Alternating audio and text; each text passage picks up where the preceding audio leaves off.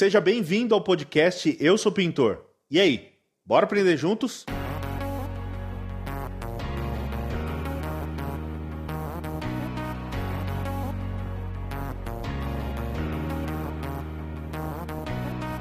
Fala pessoal, Leandro Piovesan, do Eu Sou Pintor, direto aqui do nosso espaço Eu Sou Pintor, em Ferraz de Vasconcelos. Hoje eu estou com uma presença mais do que ilustre. Rapaz, eu estou com um cara aqui que é simplesmente o maior canal do YouTube da construção civil. Que eu não sei se vocês conhecem esse cara aqui, que é o Wesley, né? Do Pulo do Gato. E aí, Wesley, tudo é, bem? E aí? Tudo tranquilo. Prazer falar com você, cara. É, Prazer é, enorme receber você aqui. Né? Você veio de, meio de passagem. É. Conseguimos encaixar o horário. Foi, foi. E um prazer receber você aqui. Ó, já vou avisar antes. Aquele rapaz ali, ele vai te dar bronca se você ficar falando longe do microfone. Hein? Se falar baixo, ele. Não, é. eu, tenho, eu tenho a voz baixa mesmo. Não, eu vou, eu vou, eu vou me adaptar. Vou tentar aqui o máximo que eu puder aqui para não não atrapalhar o, o, som. Tá bom assim? Tá bom, né? Tá. tá bom. e aí, como é que tá a correria aí? Você tá indo hoje tá indo para um parceiro, né? Paz, hoje eu tô indo para Âncora e para Enrio, né? Que são praticamente o mesmo dono, né, hoje. E a gente está indo lá para poder fazer um treinamento, é, ver novidades, né? Tem muita ferramenta chegando. Então eles me chamam lá para me ver é, como é que tá, testar algumas coisas. O que, que, que, faz a Enrio e âncora? A Enrio ela é ferramenta, né? Uhum. A Enrio é ferramenta. A âncora ela já é chumbador químico, parafusos, é, ferramentas de fixação. Inclusive eu estou indo lá para conhecer a, a, a mais nova delas agora, né? Então, só que a Âncora hoje é a empresa que ela gerencia a Enrio aqui no Brasil. A Âncora eu acho, eu chego a dizer que é uma, cara, a empresa, uma das empresas mais organizadas que eu já entrei dentro, é a Âncora. A organização deles é de assustar. Assusta. E a Âncora é brasileira? 100% brasileira. É uma empresa 100% brasileira e é campeã de. Meu irmão, tem. Já ganhou troféu e prêmio de muita coisa aí, porque a empresa é, é outro nível. A Âncora. Hoje, dentro do Brasil, a Âncora é uma empresa assim, vista, muito bem vista. Uma empresa top. E você ajuda a desenvolver, porque na pintura a gente está acostumado a participar do desenvolvimento não só de produto, como ferramenta. Você ajuda e os caras que da construção civil no YouTube no, YouTube no geral? Tem opinião, tem opinião nossa que muda inclusive manual. Tem, tem opiniões que a gente dá que muda manual de instrução. Por exemplo, é, uma das empresas parceiras é a Tubo Minas, né? Ela é a forma de papelão. É, muito do que está no manual hoje foi teste que eu fiz, que deu certo que deu errado. Teve teste que eu fiz que eu enchi a caixa, a caixa derretia igual sorvete. Nossa. e aí tinha, aí eu ia fazendo vídeo para eles, ia pegando, ia colocando, ia fazendo, até que eu chego numa conclusão, né? É, a gente que é profissional, que trabalha na prática, é, a gente tem várias maneiras de mexer numa ferramenta, vários meios de, de olhar e, ó, isso aqui não vai dar certo, isso aqui vai dar. E a gente fica tentando, né, as gambiarras da vida uhum. aí. Tem, inclusive, gambiarras que você faz e vira ferramenta depois. Ferramenta, sim. Tem, inclusive, tem defeitos. Eu, eu sou responsável, inclusive, por descobrir defeito de engenharia em ferramenta. Eu já descobri algumas coisas que teve empresa que pôs a mão na cabeça e falou, Wesker, pelo amor de Deus, não publica isso. Nossa. Defeito mesmo, ferramenta que podia até matar a pessoa. E, e, e assim, curiosidade. Eu olhar e falar, pô, cara, isso aqui, deixa eu tentar. e aí, meu amigo? Aí eu nunca, eu não publicaria, né? Eu, não, não, eu mando para a empresa, para que a empresa tire do mercado, né? Porque isso pode prejudicar uma empresa também. Então é meio que assim, a gente é, a gente tem uma influência direta. Hoje eu sou muito chamado em empresas. É, quando eu venho em São Paulo, geralmente é isso. Eu venho, eles me dão a ferramenta, eu testo a ferramenta. Eu não gosto de fazer uh, unbox. Eu não, não curto fazer unbox. Abrir ali e tal. Não, não curto. Não curto porque você, quando faz um unbox, você pega uma ferramenta, por exemplo, tá nova, tá na caixa. Você não sabe o que, é que aquela ferramenta é de verdade. Uhum. Ela é bonita. Toda empresa fala bem da sua ferramenta. Olha, a minha, a minha, se eu for falar do meu canal, meu canal é. Só que uh, quando você abre, aí você testa. Às vezes esquenta demais. Às vezes ela não cumpre o que você esperava. Dependendo da posição da ferramenta, a gente estava até falando de uma, né? Uhum. Ali nos bastidores. Dependendo da posição da ferramenta, ela, ela se torna mais incômodo. É, e no, na nossa profissão, a gente tem um problema sério, em todas as profissões, na sua, na minha, que a gente faz o uso repetitivo da ferramenta. E aí o uso repetitivo de qualquer coisa vai te provocar problema na, na sua saúde, seja... É, tanto é que tem muita gente que tem mal de Kennedy aí, né, que trabalha com martelete, onde o sangue para de circular no dedo e tem gente que tem que arrancar o dedo fora. Nossa. Porque ó, hoje eles desenvolveram tecnologias que a vibração passa para a ferramenta, uhum. luvas antivibratórias, coisas que a gente não tinha na, na é, atrás. E os profissionais da antiga é, o que, é os que mais foram prejudicados. Sofria muito, né? Sofria Eu muito. acho que é difícil você conseguir. Deve ser muito difícil conseguir desenvolver uma ferramenta, porque assim, você tem uma ferramenta que você primeiro tem a forma do cara de trabalhar. Cada um trabalha de um jeito diferente. Exato. E tem a, a maneira de você aplicar em várias, várias situações.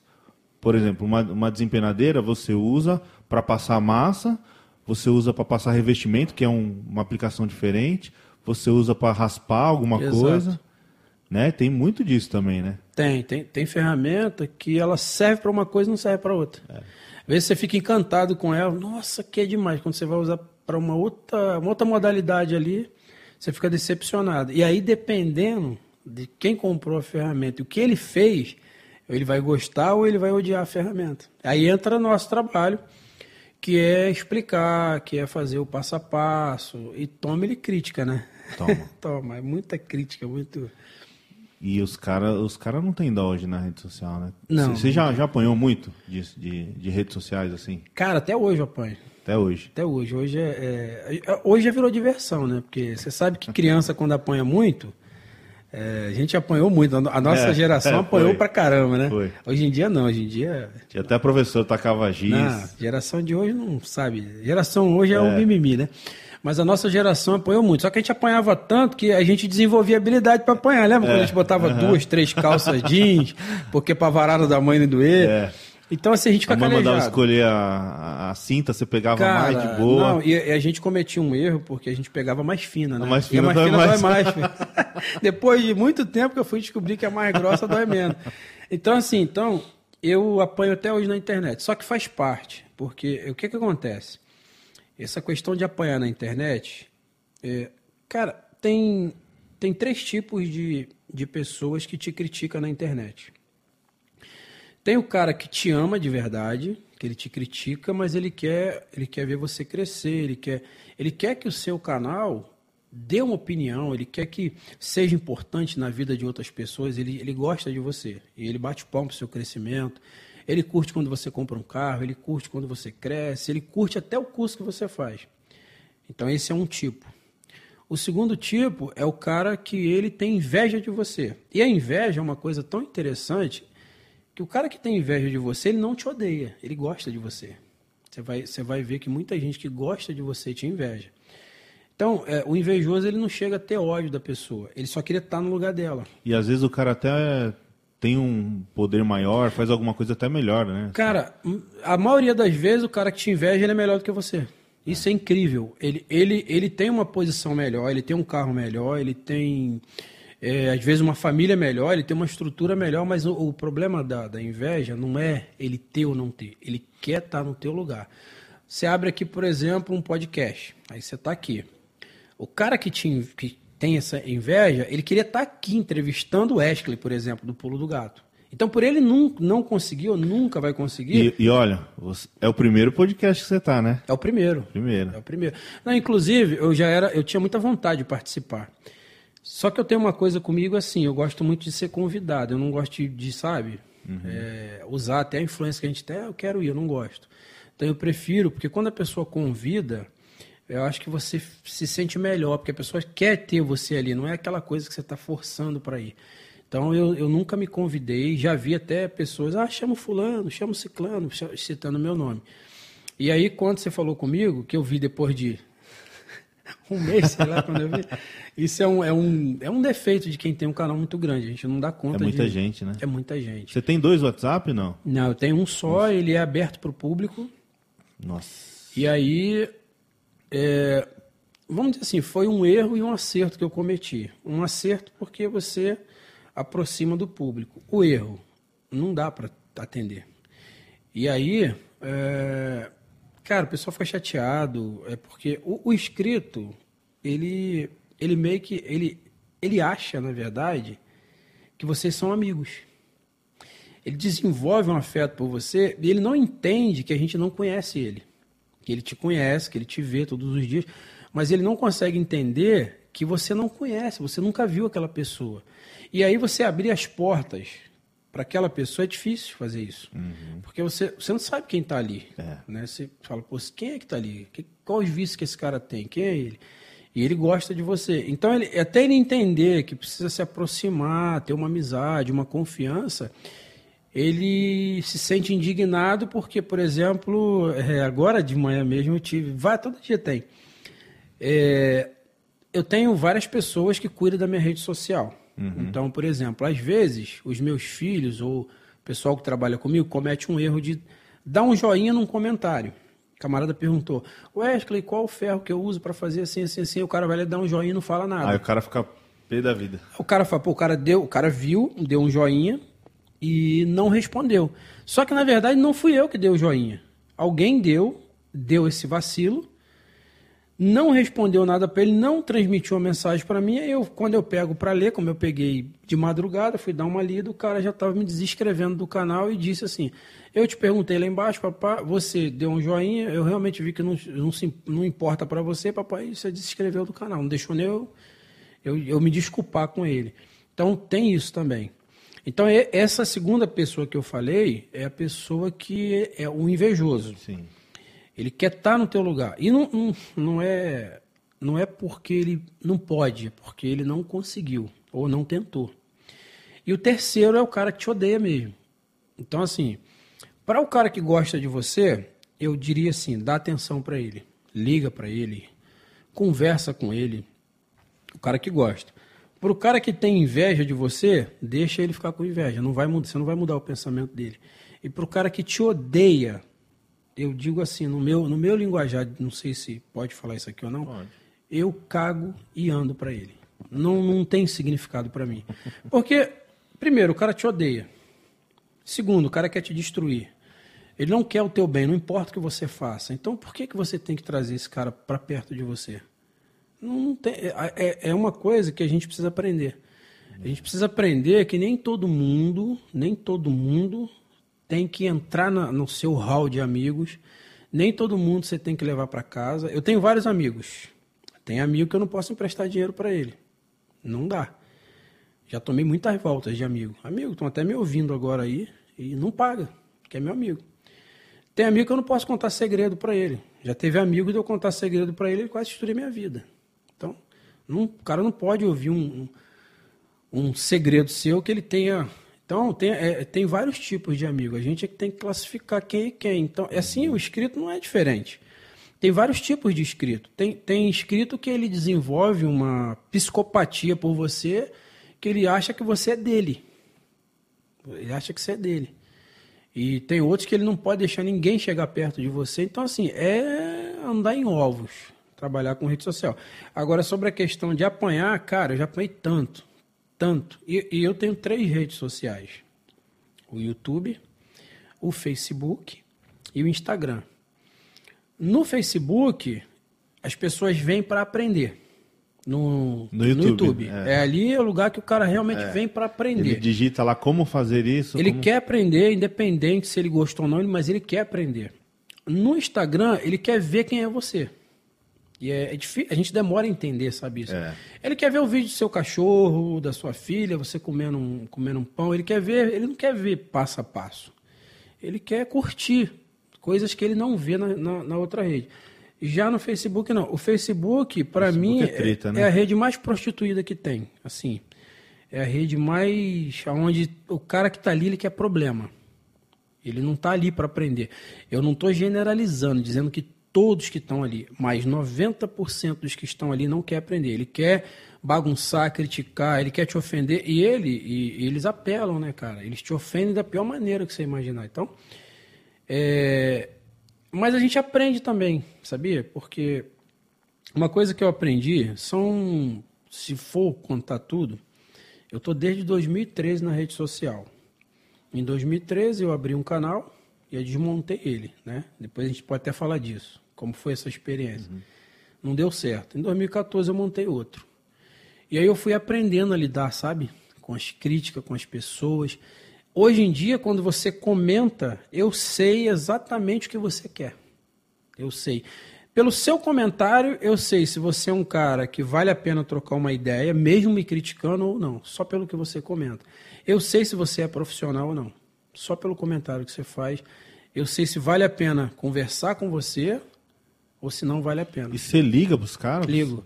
Eu, inclusive, uh, tem, no, tem no Facebook pessoas que estão me ofendendo, eu pego, irmão, quer trocar uma ideia sadia de profissional para profissional? Dá uma ligadinha aqui pro WhatsApp, vamos conversar. Porque tu sente firmeza no cara, ele está te criticando, uhum. ele está sendo honesto, ele está te criticando pelo que ele viu. Por exemplo, eu trabalho com. Eu tenho várias profissões. Isso sempre encabulou todo mundo, né? Porque a gente aprendeu a vida inteira que quem faz tudo não faz, não faz nada. nada. Isso é um ditado. Oh, bacana você falar isso aí. Não, é um ditado que a gente aprendeu lá do passado. Só que a o, re... o cara, o cara ele nascia, por exemplo, pedreiro, ele é pedreiro a vida inteira. Pedreiro a vida né? inteira. A vida é, inteira. Alfaiate, né, que tinha, não existe quase Era a vida inteira. É a vida inteira. E ele, ele mesmo não se aceitava mudar. É. Só que eu muito pequeno, eu nunca tive esse, eu nunca tive essa pegada de trabalhar com uma coisa só. Porque eu tinha, eu, a minha primeira, a primeira coisa que eu fiz na minha vida, na minha vida, como profissional, vamos dizer assim, foi peneirar areia. Primeira coisa. Primeiro contato que eu tive com a obra, meu pai me botou na obra, eu tinha, ah, ah eu aceito um pouquinho de água. Eu tinha, deixa eu pegar aqui um pouquinho de água porque a água é bom demais, né? Bom. Inclusive quero aproveitar e agradecer o presente aqui, ó. Ah. Que top essa blusa, hein? Rapaz, serviu direitinho. Eu acertei, cara. Você falou com a sua esposa lá, sua esposa falou, acho que é melhor pegar a maior, Pega né? maior. ó, linda, é. hein? Bonita, né? Mas eu, também, mas eu também fui presenteado, né? é... né? Aí, ó. ó. Agora eu gostei da qualidade desse bichão aqui, ficou bonito. Top, né? E essa camisa aqui, ó, você vai ver eu fazer vídeo com ela, tá? Oh, aí sim, ver. aí sim. Vou fazer com o maior gosto. Valeu. E, então, assim, ó, é, essa questão de, de fazer uma coisa só, Cara, eu peneirava areia. Aí eu fiquei curioso para saber por que, que dava liga. Então vamos lá, eu estou só peneirando. Por que, que dá liga? Outra coisa, por que, que tem que peneirar? Quando tem que peneirar? Eu era assim desde pequeno. Essa, esse, essa pegada começou com 10 anos. Então, 10 anos, meu pai não tinha. A realidade que a gente viveu, moço, com 10 anos, o moleque estava ajudando o pai a sobreviver. Essa é, é a realidade. Eu, eu, desde pequeno também. Não, a, no, a, nossa, 8, a nossa, 8, a nossa geração toda foi assim. A geração hoje é videogame, Free Fire, é, Free Fire essas coisas. Nossa geração não, era trabalho. Não sei se foi ruim ou foi bom, foi a nossa geração. Nós inventamos as brincadeiras. É. Então, então assim, a geração de hoje matou a nossa brincadeira. É. Acabou. Então, assim, a, a, eu tinha muita curiosidade. Aí quando enchia, por que que deu aquela quantidade? Por que que eu tenho que botar tanto de pedra? Entendeu? Era uma coisa assim muito louca. E aí eu vi o cara pintando, eu tava na obra, né? Não tem como. O pedreiro ele esbarra com o pintor o tempo todo, né? E, e tem uma rinha ali. Rapaz, tem umas tretas. Tem, tem umas tretas. O eletricista treta com o pedreiro. O pedreiro treta com todo mundo. o pedreiro treta com o pintor. Eu acho que é o contrário. O não, pintor cara, que treta com o pedreiro. O pintor, porque o pintor é o seguinte, ó, o pintor ele é assim. É, por que, que dá muito conflito? Você foi lá e rebocou uma parede. Você fez o teu melhor. O cara vem e ele vê uma coisa torta, uma, uma, uma coisa que daria para ele nem falar. Ele vai e expõe o erro do pedreiro. Aí o que, que o pedreiro faz? Fica pau com ele, porque está queimando o trabalho dele. E aí o pedreiro, por sua vez, quer fazer o quê? Quer queimar o pintor, que é, é via de mão dupla. Você me ataca, eu te ataco. Então, eu aprendi, eu desenvolvi o seguinte, pô, cara, eu tenho que ser amigo da galera, porque não dá certo. É igual assim, ó. O cara que pode prejudicar todo mundo, quem é? Dentro da obra. Pintor. Não, o pedreiro. Ah, prejudicar sim. Por que, que ele, ele, faz pode- a base, Por né? que, que ele prejudica? Porque ele faz a base. É. Então, assim, antes de você, tem que passar eu. Então, eu posso te ajudar. Não posso? É, o pintor é que deixa o acabamento final ali. Por exemplo, a massa corrida, você pega qualquer lata de massa corrida hoje, fala lá, ó, 120 metros quadrados, fino acabamento. E acabamento pesado, 80 metros quadrados. Eu posso fazer virar 60, se eu quiser. Eu boto uma parede muito ruim e boto culpa na areia. E aí? E tu vai ter que se virar, filho. Tu vai ter que lixar tudo, que eu vou deixar tudo poroso. Tu vai ter que tirar muito defeito. Então, eu posso fazer aquela lata render 60 metros quadrados. Mas eu posso fazer aquela lata render 140 dá um reboco de fino acabamento, entendeu? Bem fino acabamento, com perfeição. Então, quando a gente é empreiteiro, a gente sente a dor. Quando você é só o pedreiro, é uma coisa. Então, o cara vai fazer ali é com ele, se vira. E é esse é o erro nosso. Por quê? Porque o pintor chega, faz o dele, porque você é o último cara que vai entrar. Não tem jeito. Você não tem, você não tem como prejudicar ninguém. É. Então você vai prejudicar você mesmo. Então você é o último que entra ali. O pintor, ele é o último a entrar e é o mais criticado. Por quê? Por que, que eu desisti de ser pintor? Eu não fui, não virei pintor. As pessoas falam assim: "Ah, porque você é ruim", porque não, não, existe isso, cara. O cara que reboca a parede sabe amassar como ninguém. Isso aí é, é uma tonteria que as pessoas têm de achar que a minha profissão é especial e a do outro eu desqualifico. Então, assim, eu, eu lido com desempenadeiro o tempo todo. Como que eu não vou conseguir é, é, passar uma massa corrida numa parede? Pô, não tem, não tem lógica isso. Só que não é passar massa corrida na parede. Porque pintar não é passar massa e jogar tinta. Isso não existe. E você só sabe disso quando você entra na profissão e começa a trabalhar. Aí você tá ali, tá tudo perfeito, cara. Uma manchinha na parede vira um problemão. E problemão mesmo, de dias para consertar. Então, a, aí, o cliente, ele, ele não reclama da, da fundação que usou o ferro errado, ele não reclama do reboco que está errado, ele não reclama porque a parede está errada, ele tira na massa, a massa está errada, ele tira na, na, na massa corrida. Só que quando chega o pintor, tu vai fazer o quê? É o, é o final. É o final. É o final de tudo. A, a pessoa, ela não quer saber do que estava, ela quer saber que vai ficar boa. O pintor sofre muito. E uma das coisas que mais sofre o pintor é na parte onde você falou, que começa a dar problema, e principalmente umidade ascendente. Hum. Por quê?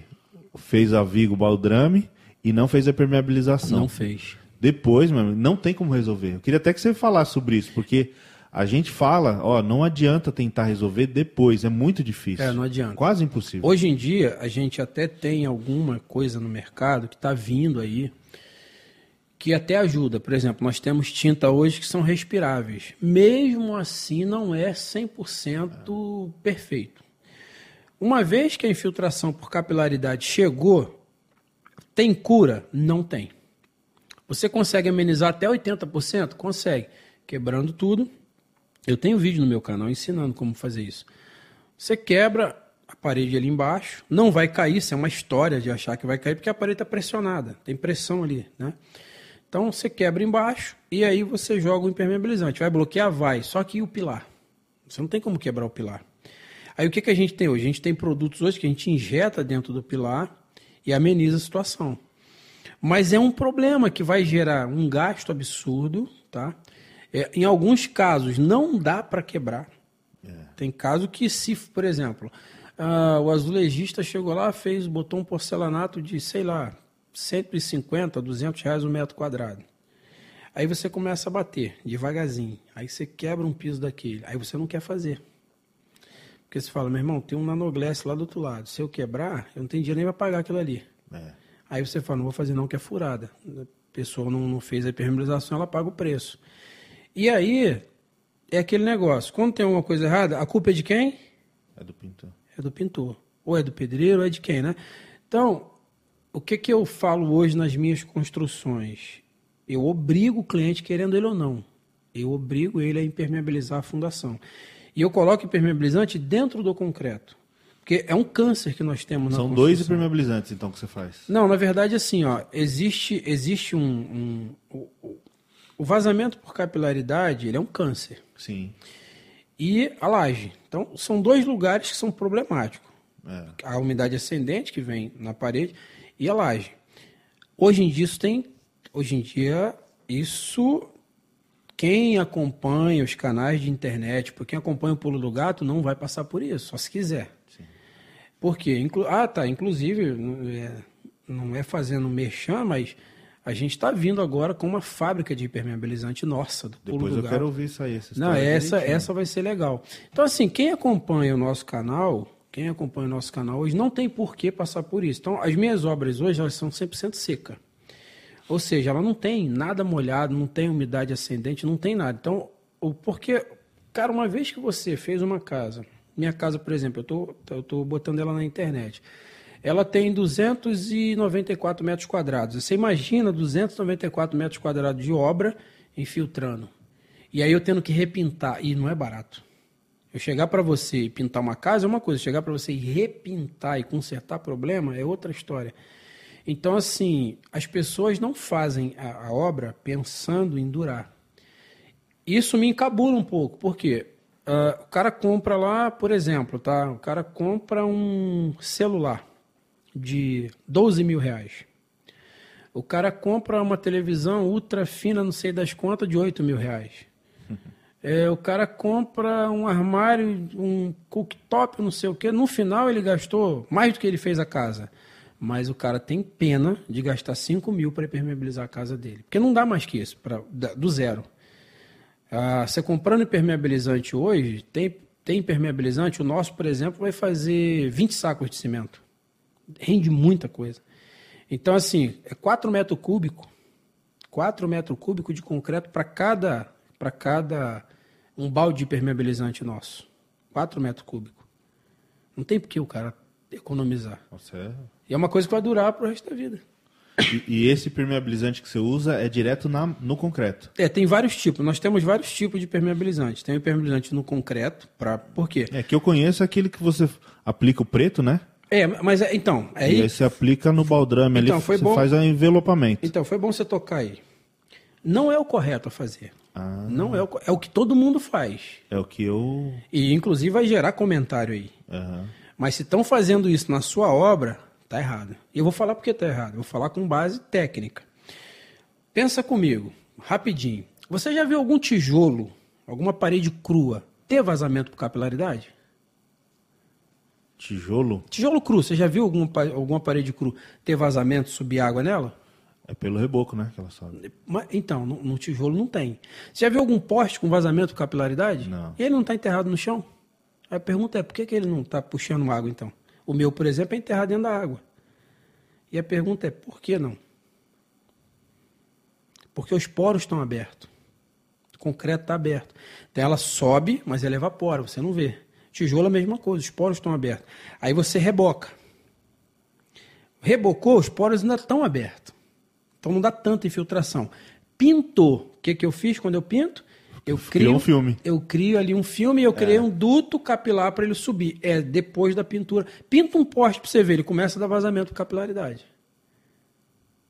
É, a pintura que ela ela corta a transpiração do. Exatamente. É por isso que estão fazendo tintas hoje que respiram. Hoje as tintas estão respirando. Antigamente nós não tínhamos essa preocupação. Aí o camarada fala assim: eu fiz isso a vida inteira e nunca tive problema. Como que você fez a vida inteira e não teve problema? Se eu estou consertando um monte de casa velha. Se eu, eu é, ganho... porque o cara faz e ele vai embora. É, é. Ele o problema teve... começa depois é, de um Ele realmente um ele não teve problema. Quem teve problema foi o, é. cara que ele fez. Então, assim, a gente conserta o tempo todo obra. O tempo todo. E, é, e, e eu gosto, porque ganho, eu ganho muito dinheiro consertando o problema dos outros. Porque você ganha mais dinheiro na dor, ó, uma dica, hein? Você ganha mais dinheiro na, na, para curar uma ferida. Ó, presta atenção. Você ganha mais dinheiro com a dor. É ou não é? Vou, vou te dar um, um, exemplo. O cara ele quer fazer uma pintura na parede aqui. Ele quer fazer uma pintura bonita. É um preço. Quando ela está com vazamento por capilaridade, estourando a casa dele toda, caindo, despencando tudo, não tem preço. Ele quer, ele quer resolver o problema. Então, é isso que eu falo também. É, quanto custa a saúde da, da família? Os filhos não têm uma rinite, uma sinusite. Se o cara vai cobrar uma impermeabilização, o cliente vai pagar. Isso é, isso é igual a pessoa doente. Você não toma os remédios agora, porque está novo, né? Então, você não se trata, mas paga absurdos para curar. É verdade. Entendeu? E essa questão que você está falando da hipermeabilização, é bacana, a gente vê muito conteúdo no YouTube, mas a cultura do pedreiro hoje já está pronta, ele já tá, ele sabe, tem essa informação no geral, tá? A gente sabe que tem uma parte que é redes sociais, o pintor ele já está mais antenado, tem mais informação. Mas o pintor, no geral, ele tem esse tipo de instrução para saber falar para o cliente, ó, precisa fazer permeabilização o antes. o pedreiro? O pedreiro. No geral, no Brasil. No geral, não. O, o, ainda, nós temos um problema muito sério. Nós temos dois problemas sérios no Brasil. Um é a falta de informação, mas não é falta de informação de ter. Informação tem. Interesse. O brasileiro é preguiçoso. Por que, que eu falo isso? Que eu sou brasileiro. Então eu sei que eu estou eu, eu mexendo na minha ninhada, eu sei o que eu estou falando. O brasileiro ele não quer aprender. Brasileiro gosta de zoeira, festa. É, é, é, é a nossa cultura. Você pega uma. Você pega qualquer país, qualquer país, por exemplo, vou citar um país aqui, os Estados Unidos. É provado que eles entram na internet, na grande maioria, para aprender. O brasileiro para brincar, para jogar e tal, e, e, né? E aí, o que, que acontece? É, vou falar do meu canal. Eu tenho vídeo lá que tem, vamos dizer, 12 minutos. 12 minutos. Alguns vídeos são para encher linguiça? São, são só para manter o conteúdo lá. Então você vai lá, ó, oh, tá aqui, tal, tal. É, é você gente... busca mais o viral do é, que o conhecimento. Não, assim. é assim, é, tem vídeo que é para encher linguiça que eu falo assim, é o vídeo que você faz porque tem que fazer. Sim. Mas tem vídeo que ele é muito, muito essencial para um profissional. E aí o cara chega para você e fala assim: você fala muito, você é muito cansativo. Você passou, por exemplo, quando eu fiz curso para mestre de obras, eu fiquei um ano e meio no curso. Eu chegava do trabalho de obra cansado, pegava o carro, dirigia 32 quilômetros para ir, ia lá, fazia o curso, meio que dormindo, voltava mais 32 quilômetros para casa para sair de madrugada para trabalhar. Um ano e meio fazendo isso. Você fica um ano e meio dentro de um curso de mestre de obras, traz toda aquela bagagem, dá pro cara de graça e o cara reclama na tua cara que demorou 12 minutos para assistir. e você ficava duas horas na aula. Fora a matéria que você tinha que estudar. Então, o que, que acontece? O camarada ele vem pro teu canal. Eu vi uns vídeos seus lá. Tem vídeo seu que se você, se o cara assistir até o final, 13 minutos da vida dele, nossa, parece que ele é tão importante assim é. que vai acabar com o mundo dele. 13 minutinhos ali. Então, se a gente pegasse, a gente tem 24 horas num dia, né? Quer dizer, a gente nem tem 24 horas porque a gente dorme, uma é. boa parte dela. Então, se o cara pegasse assim, se ele chegasse a partir de hoje e falasse, não, eu vou estudar apenas 10 minutos por dia, eu não vou estudar mais do que isso, dentro do YouTube. Ele se tornaria um dos melhores profissionais da região dele. Por quê? Porque hoje nós temos, ó, o cara que é, ele tem, a gente estava falando de pintura airless, cara tem uma máquina lá, ele quer saber qual bico usar. Ele vai lá, tem um alguém ensinando isso. como calcular o bico. Eu vi o Felipe Lizovic uhum. fazendo isso aí. Ah, o cara quer saber qual traço que usa no concreto X. Tem um cara lá ensinando. O cara quer saber o que é um aço cortem. Tem alguém ali ensinando. Então, assim, não, falta de conteúdo não é, mas é a preguiça do pessoal de aprender. E aí, o que, que acontece? Nós temos, a, nós temos a geração antiga, que foi uma das melhores gerações do mundo, por quê? Porque eles trouxeram tudo para nós. Inclusive, os erros deles é que faz a gente hoje não errar. Né? Eu, por exemplo, eu gosto de puxar muita coisa de antigamente. Esses dias um cara falou que eu tinha... É, o cara falou assim, é, para de ser mané, você quer dar uma de mestre de obra Faz um vídeo rebocando teto. Quer dizer. Então quer dizer que se eu fizer um, um reboco. É bom. Aí eu mostrei que eu sou bom. Aí eu virei para ele e falei assim: Você sabia que antigamente eu rebocava com óleo de baleia? Você sabia que a gente não usava terra preta? Eu sou, eu sou da, eu sou, eu sou da época antes da terra preta e eu vi a terra preta acabar. Eu sou da época que você sentava piso com nata de cimento. Essa geração nem viu isso acontecer. Outro dia um cara postou aí. Cortador de piso, né? Não, é, a pergunta é: como é que a gente cortava piso antigamente se não tinha serra mármore? e aí, gente, eu sou da época quando a serra mármore Eu, eu, eu tô dizendo que ela foi lançada, mas no Brasil eu lembro quando ela chegou. Que era assim, nossa, demais. Eu lembro disso. Lembra? Uma serra mármore. Aí, Aí começou um monte de negro ter acidente. Por que, mas por que acidente? O acidente ele acontece até hoje porque se usa disco de madeira para serra mármore. Você não vê. Você, é raro você falar assim, se acidentou com serra mármore. Qual disco que estava? Piso. É raro. É. E geralmente é disco de madeira. O, o Ozés, do canal Veio com o Ozés, ele foi cortar uma madeira, tinha um arame embaixo, passou, veio, lanhou, quebrou o osso do nariz dele assim. ó. Então, você vê, o cara já viu nego cortar barriga, braço, mão, dedo embora. Meu pai já cortou dedo, quase Então, perdeu dois dedos, Tudo, joelho. tudo por quê? Porque essa serra circular, que apelidou-se de Maquita, Maquita, né? é. Todo mundo hoje fala Maquita, mas é serra circular. A serra circular, ela não foi feita, ela não foi feita, ela não é projetada para trabalhar com disco de madeira. Aí você pergunta assim: "Ah, mas as empresas vendem?" Sim, porque o profissional é responsável. E ele, quer- compra, né? Ele compra. Aí, ó, eu, por exemplo, você nunca viu no meu canal, você pode procurar, nunca, nem no passado, você nunca me viu cortando madeira com serra mármore. Nunca viu, nunca vai ver. Porque eu nunca usei, eu sempre usei serra E a circular. madeira, ela tem muito nó, né? Tem então, às nó. vezes, se pega no nó, ela trava. É, e outra coisa, quando E a volta. serra circular ela trava, ela dá o golpe para trás. Pra trás, é. Então é exatamente a hora que o cara está desavisado que vem lanhando tudo. E aí, a, a serra circular, você pode se acidentar com ela? Pode. Mas existe uma proteção ali que ao, ao dar o golpe, ela, ela, Ela desarma. fecha, é. E eu já fui livrado de acidente feio, porque estava usando a ferramenta própria. Então, assim, é, as pessoas que falam, que comentam hoje, e o cara é o seguinte, ó, eu tava falando ali atrás, é, quando você sabe que o cara não sabe nada, que o cara não é nada, não é ninguém, é quando ele comenta para te desmerecer. Esse cara, esse cara é um bosta. É sério, é engraçado falar assim. Esse é um bosta. Desculpa falar assim. Não sei se é palavrão, mas lá é normal no Rio de Janeiro falar assim. Tu é um bosta, é normal. Então, assim, esse cara é Tem um um, bosta. e tem um bosta bom e tem um bosta ruim, né? É, esse cara, esse cara é um bosta. Então, por que, que a gente fala assim, ele é um bosta? Porque o cara que sabe que é bom, ele não vai fazer isso. É. Você não vai ver um cara bom, bom. Quer ver? Fa- faz uma. Ó, ontem, eu não vou expor o nome, mas assim, eu li um comentário. Eu tenho 40 anos de profissão. porque Geralmente o pedreiro tem 40 anos de Ó, o profissão. pintor tem 30. É, o pintor tem 30, eu reparei isso, mas É. o pedreiro não, ele tem 40. Tem 40. Tenho 40 anos, tá, tá, tá, tá, tá, tá, tá, tá, tá, tá, tá, tá, tá, tá, tá. E aí botou lá o, todo o know-how dele. Beleza, tem 40 anos. Aí ele pegou um vídeo meu, que eu afirmo no vídeo que tijolo não é estrutural. Tijolo é para é pra vedação e não para fazer estrutural. Para isso tem tijolo estrutural. Ele virou e falou assim: você está querendo dar onde não sei o que, não sei o que, não sei o que. E, claro, as casas de antigamente se faziam, não tem relato de casa caindo. E você vem me dizer que não pode usar para estrutura? Aí eu falei, amigão, você comentou lá atrás, você disse que você tem 40 anos de obras. E você falar uma bobagem dessa, melhor se apagar. Vai ficar feio.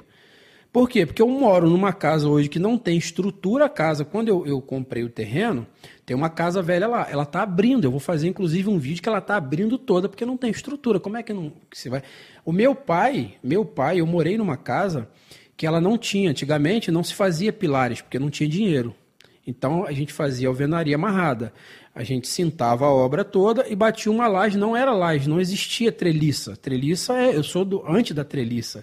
Então a gente só tinha. Só existia laje batida, que a gente chama de laje batida. Era, era concreto armado, né? Laje batida, era assim, laje batida. O que é laje batida? Tábua embaixo, era tábua de 30, concreto e acabou. Então, essa laje. E nego a- fazendo churrasco. é isso aí, né?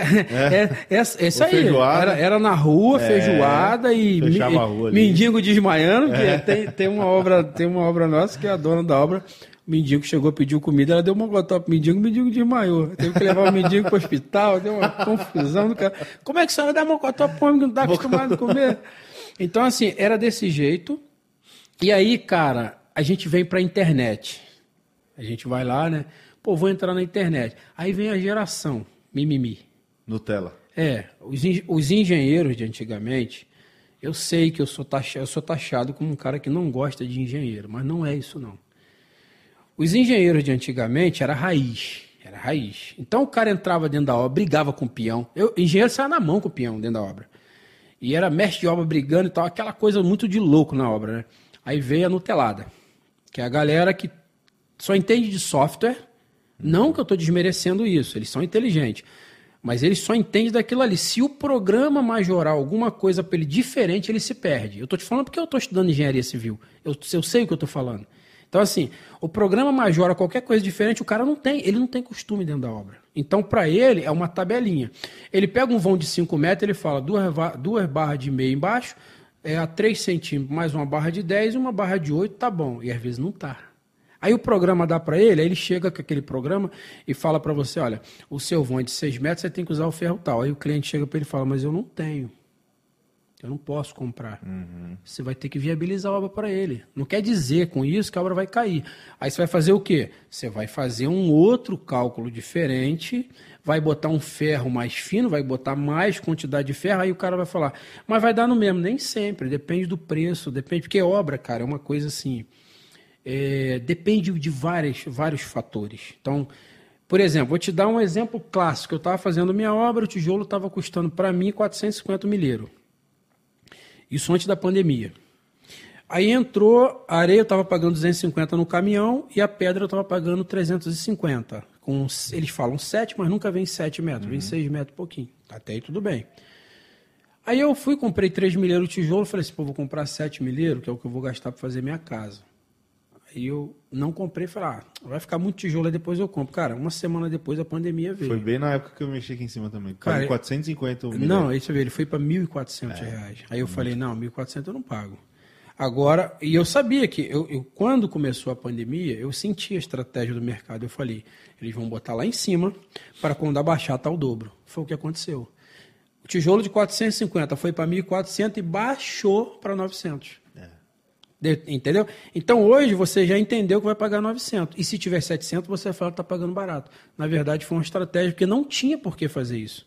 A pandemia não era motivo para triplicar o preço das coisas. É, mas faltou muita matéria-prima, né? Mas aí que eu te pergunto agora, ó, eu não vou citar nomes, mas eu trabalhei, eu, eu tive dentro de indústrias que diziam assim para mim: se o Brasil parar, olha isso que eu ouvia, se o Brasil parar, nós podemos atender o Brasil por 10 anos. Como que faltou matéria-prima? É, eu, eu convivo também com muita indústria, faltou aço, até lata de tinta faltou. Então, mas a, a pergunta é, será que faltou mesmo? É, talvez tenha faltado no custo que eles estão acostumados a pagar vindo da China. Entendeu? Aí sim. Deu, deu, deu para entender? Então, Até assim, porque eu já tive químicos aqui que falaram tô... que o Brasil tem condição de fabricar, só que o preço é muito alto. Exatamente. Muita matéria-prima. Então Exatamente. é mais fácil trazer de fora. Não, eu, eu tô com fábrica hoje, eu sei o que, que é isso. Sim. Hoje eu entendo mais do que ninguém. É mais fácil para mim trazer produto do Japão do que eu comprar no próprio Brasil. Como, como pode? Não dá para entender, dá? Não dá. Quer dizer, nós temos uma política mas você pega o combustível, né? Não, nós temos uma política que ela não, ela não favorece a construção. Não tem ninguém brigando pela construção civil. Por quê? A construção civil é a maior, é a maior maneira de se desviar dinheiro é a construção civil. É, é o jeito mais fácil. Vou dar um exemplo no Rio de Janeiro. Fizeram uma obra lá na Avenida Brasil. Tá? Que é o. Vamos duplicar as pistas. Cara, isso foi antes da Copa. Até hoje não terminaram. E quando você vai ver lá nos gastos fiscais, são bilhões e bilhões. Que eu, com a metade disso, faria uma obra louca com a minha equipe, entendeu? Você pega aí, caso Não, eu, pega, eu pegaria a minha equipe, minha equipe Fazia tudo. e faria, ficaria menos tempo, ficaria melhor. Então, então nós não temos uma política que favorece a construção civil. Nós não temos isso. Infelizmente, nós não temos. E nós temos muito é um culpando o outro. É, é, a política é igualzinha à obra, você já reparou? O pedreiro chega, culpa o outro que estava lá. O pintor chega, culpa o pedreiro. Aí o pedreiro vai e fala que o pintor é babaca. O eletricista culpa. Aí fica aquela briguinha e ninguém resolve nada. Então, o que, que eu faço hoje? Eu chego na obra, tá? Eu chego na obra. Eu já cometi esse erro também, de ficar falando besteira do trabalho dos outros. Hoje minha postura é assim, eu chego na obra, vamos resolver. Não quero saber o que, que tem. Ah, não interessa, não fala do pintor, às vezes o pintor é tio do cara, às vezes é parente, às vezes fez de graça, eu não sei da história vamos resolver o nosso problema. A gente chega lá e resolve o nosso problema entrega. Então, por que, que eu quis fazer tudo na obra? Porque eu não ia meter a mão em tudo. Fato de conhecer não quer dizer que você vai meter a mão. Eu sou empreiteiro hoje. Uhum. Eu praticamente hoje eu só meto a mão na minha obra. E eu me aposentei com 40 anos para não pegar a obra dos outros. Só que eu Você tá gosto. com quantos anos? Eu tô com 42. 40, vou fazer 42 agora em outubro, na verdade. Eu tô com 41. O meu sonho era parar com 40. Eu sonhava em 40 anos fazer mais nada para ninguém. Eu consegui. Então eu consegui trabalhar para mim. Mas quando eu falei que ia aposentar, entendeu-se que eu ia parar com tudo. Não, pelo contrário. Agora eu vou tocar os meus projetos, porque eu vou morrer trabalhando, não tem como. O homem nasceu. Não, não tem como, né? Não, o homem, a Bíblia fala assim, ó, do suor do teu rosto comerás o teu pão. Acabou, não tem, não tem como correr disso. É uma maldição que está na gente. A gente vai E a trabalhar. gente gosta de trabalhar, né, cara? Cara, tá, é, É- é, tá é no nossa sangue. vida, é. Tá no sangue. Não tem como trabalhar. Se, ó, eu tinha um meu sogro, meu sogro era um cara fantástico. Fidelis, sinto uma falta dele. O meu sogro ele já era aposentado, trabalhou 10 anos depois de aposentado e ele catava ferro velho para vender. Então o que ele fazia? Ele não precisava fazer aquilo, mas não- como é que você segura o homem? Aí ele ia lá, pegava a taioba, botava no carrinho para sair vendendo, vendia para os vizinhos. Os vizinhos jogavam plástico, lata, ele ia lá e vendia no ferro velho e ganhava a graninha dele. Então o cara foi assim, ó, trabalhou a vida toda. E você não consegue, é, é- essa história de que você acha que vai comprar um iate e viver dentro do, do mar, você não vai viver. Você vai ficar vomitando dentro do mar. É. Você vai ficar pescando o dia inteiro. Ou a gente não consegue. Você não tem motivação, né? Não tem motivação. Por que, que eu fiz? Eu falei assim, cara, eu preciso. Eu, eu, eu montei uma estratégia muito bem elaborada. Eu, eu montei uma estratégia para minha vida. Minha vida, minha vida é toda. Minha vida ela é. Pode ir? Pode, pode continuar. A minha vida ela é cheia de estratégia. Ela Uhum. é toda, vamos dizer assim, ela é toda estratégica. Tudo que eu faço no canal, tudo que eu faço. Você já planejou. Cara, eu penso em tudo. Só que às vezes dá errado. E aí eu também não vou ficar aqui dizendo que tudo que eu fiz foi porque eu planejei. Não, muita coisa Deus me ajudou. Muita coisa que daria errado, eu senti ali que a mão de Deus entrou em cena e me ajudou. Se eu ficar aqui também falando que tudo eu fiz, não. Teve coisas que eu daria mesmo com a cara e me ferraria. E aí eu senti que Deus foi lá e por Aí misericórdia, aí eu mudei. Eu mudei porque Bacana. eu sou muito assim, ó, não estou falando de religião. Eu, desde pequeno, eu sempre fui muito sensível a- aos toques, assim, sabe, que Deus dá. Porque ele dá toque para todo mundo, não é para mim, não é para o outro, não é para o religioso, ele dá toque para todo mundo. Deus ama o ser humano. Ponto. É criação dele. Então, se eu tenho uma criação, eu tenho três filhos só. Eu amo os três, eu daria minha vida pelos três. Agora, você imagina um Deus que é infinita, infinitamente vezes melhor do que eu. Como é que ele não vai olhar para os seus filhos? Então, ele dá toque. Só que as pessoas, às vezes, não, não observam essas coisas. Tem hora que você está fazendo um negócio, cara, que se você se parasse para pensar um pouquinho, você não faria. Você mudaria de, de, de, de opinião. Então, assim, eu, eu sempre desejei as coisas. Eu aprendi que você tem que desejar para ter. Então, assim, eu tinha uma coisa comigo, assim, uma fé. Eu vou chegar a um milhão de seguidor. Você pega vídeo meu da escada, eu tenho 9 mil, 9 mil, eu tô falando assim, galera, esse canal vai chegar a um milhão de seguidores. Quando você tinha 9 mil seguidores. Eu tinha, 500, eu tinha 300 e poucos seguidores, eu já falava de um milhão. Eu sempre desejei ter um milhão de seguidor. Depois me perguntaram, quando você chegar a um milhão? Eu falei, cara, eu desejei chegar a um milhão, agora eu não desejei mais nada. É aqui que eu desejei. Aqui que eu, porque eu sabia que se eu chegasse a ter um milhão de seguidores, eu viveria com a minha comunidade. A minha comunidade me abraçaria.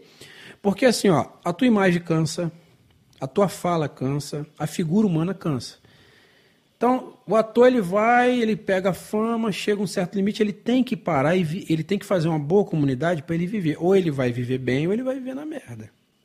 Ou ele vai viver muito bem, ou nós vamos ver aquela reportagem que o cara tá falido, tá morando de favor na casa da mãe, morando de favor na casa do amigo, tá cheio. Não se tá? planejou, não se O cara não se organizou. planejou. Ele, ele, a onda passou, ele achou que toda hora ia ter onda e chegou uma hora que a onda parou. Então, assim, eu sempre desejei algumas coisas. Primeiro, eu, eu entrei no YouTube e desejei ter um milhão. Segundo, eu desejava ganhar 40 mil por mês. Era o meu desejo. Desde que eu abri o canal. Eu não abri o canal para ensinar, porque eu sou bonzinho, porque eu sou o homem de Deus, eu sou um anjo. Não, eu abri o canal para ensinar e para estabilizar minha vida. Porque eu aprendi uma coisa: se você está feliz, você faz as pessoas na sua volta feliz. Se você está triste, meu amigo, não, não tem, né? tem essa. Não tem como você estar triste e me fazer feliz. Se você não é feliz nem você, como é que eu vou ser feliz do teu lado?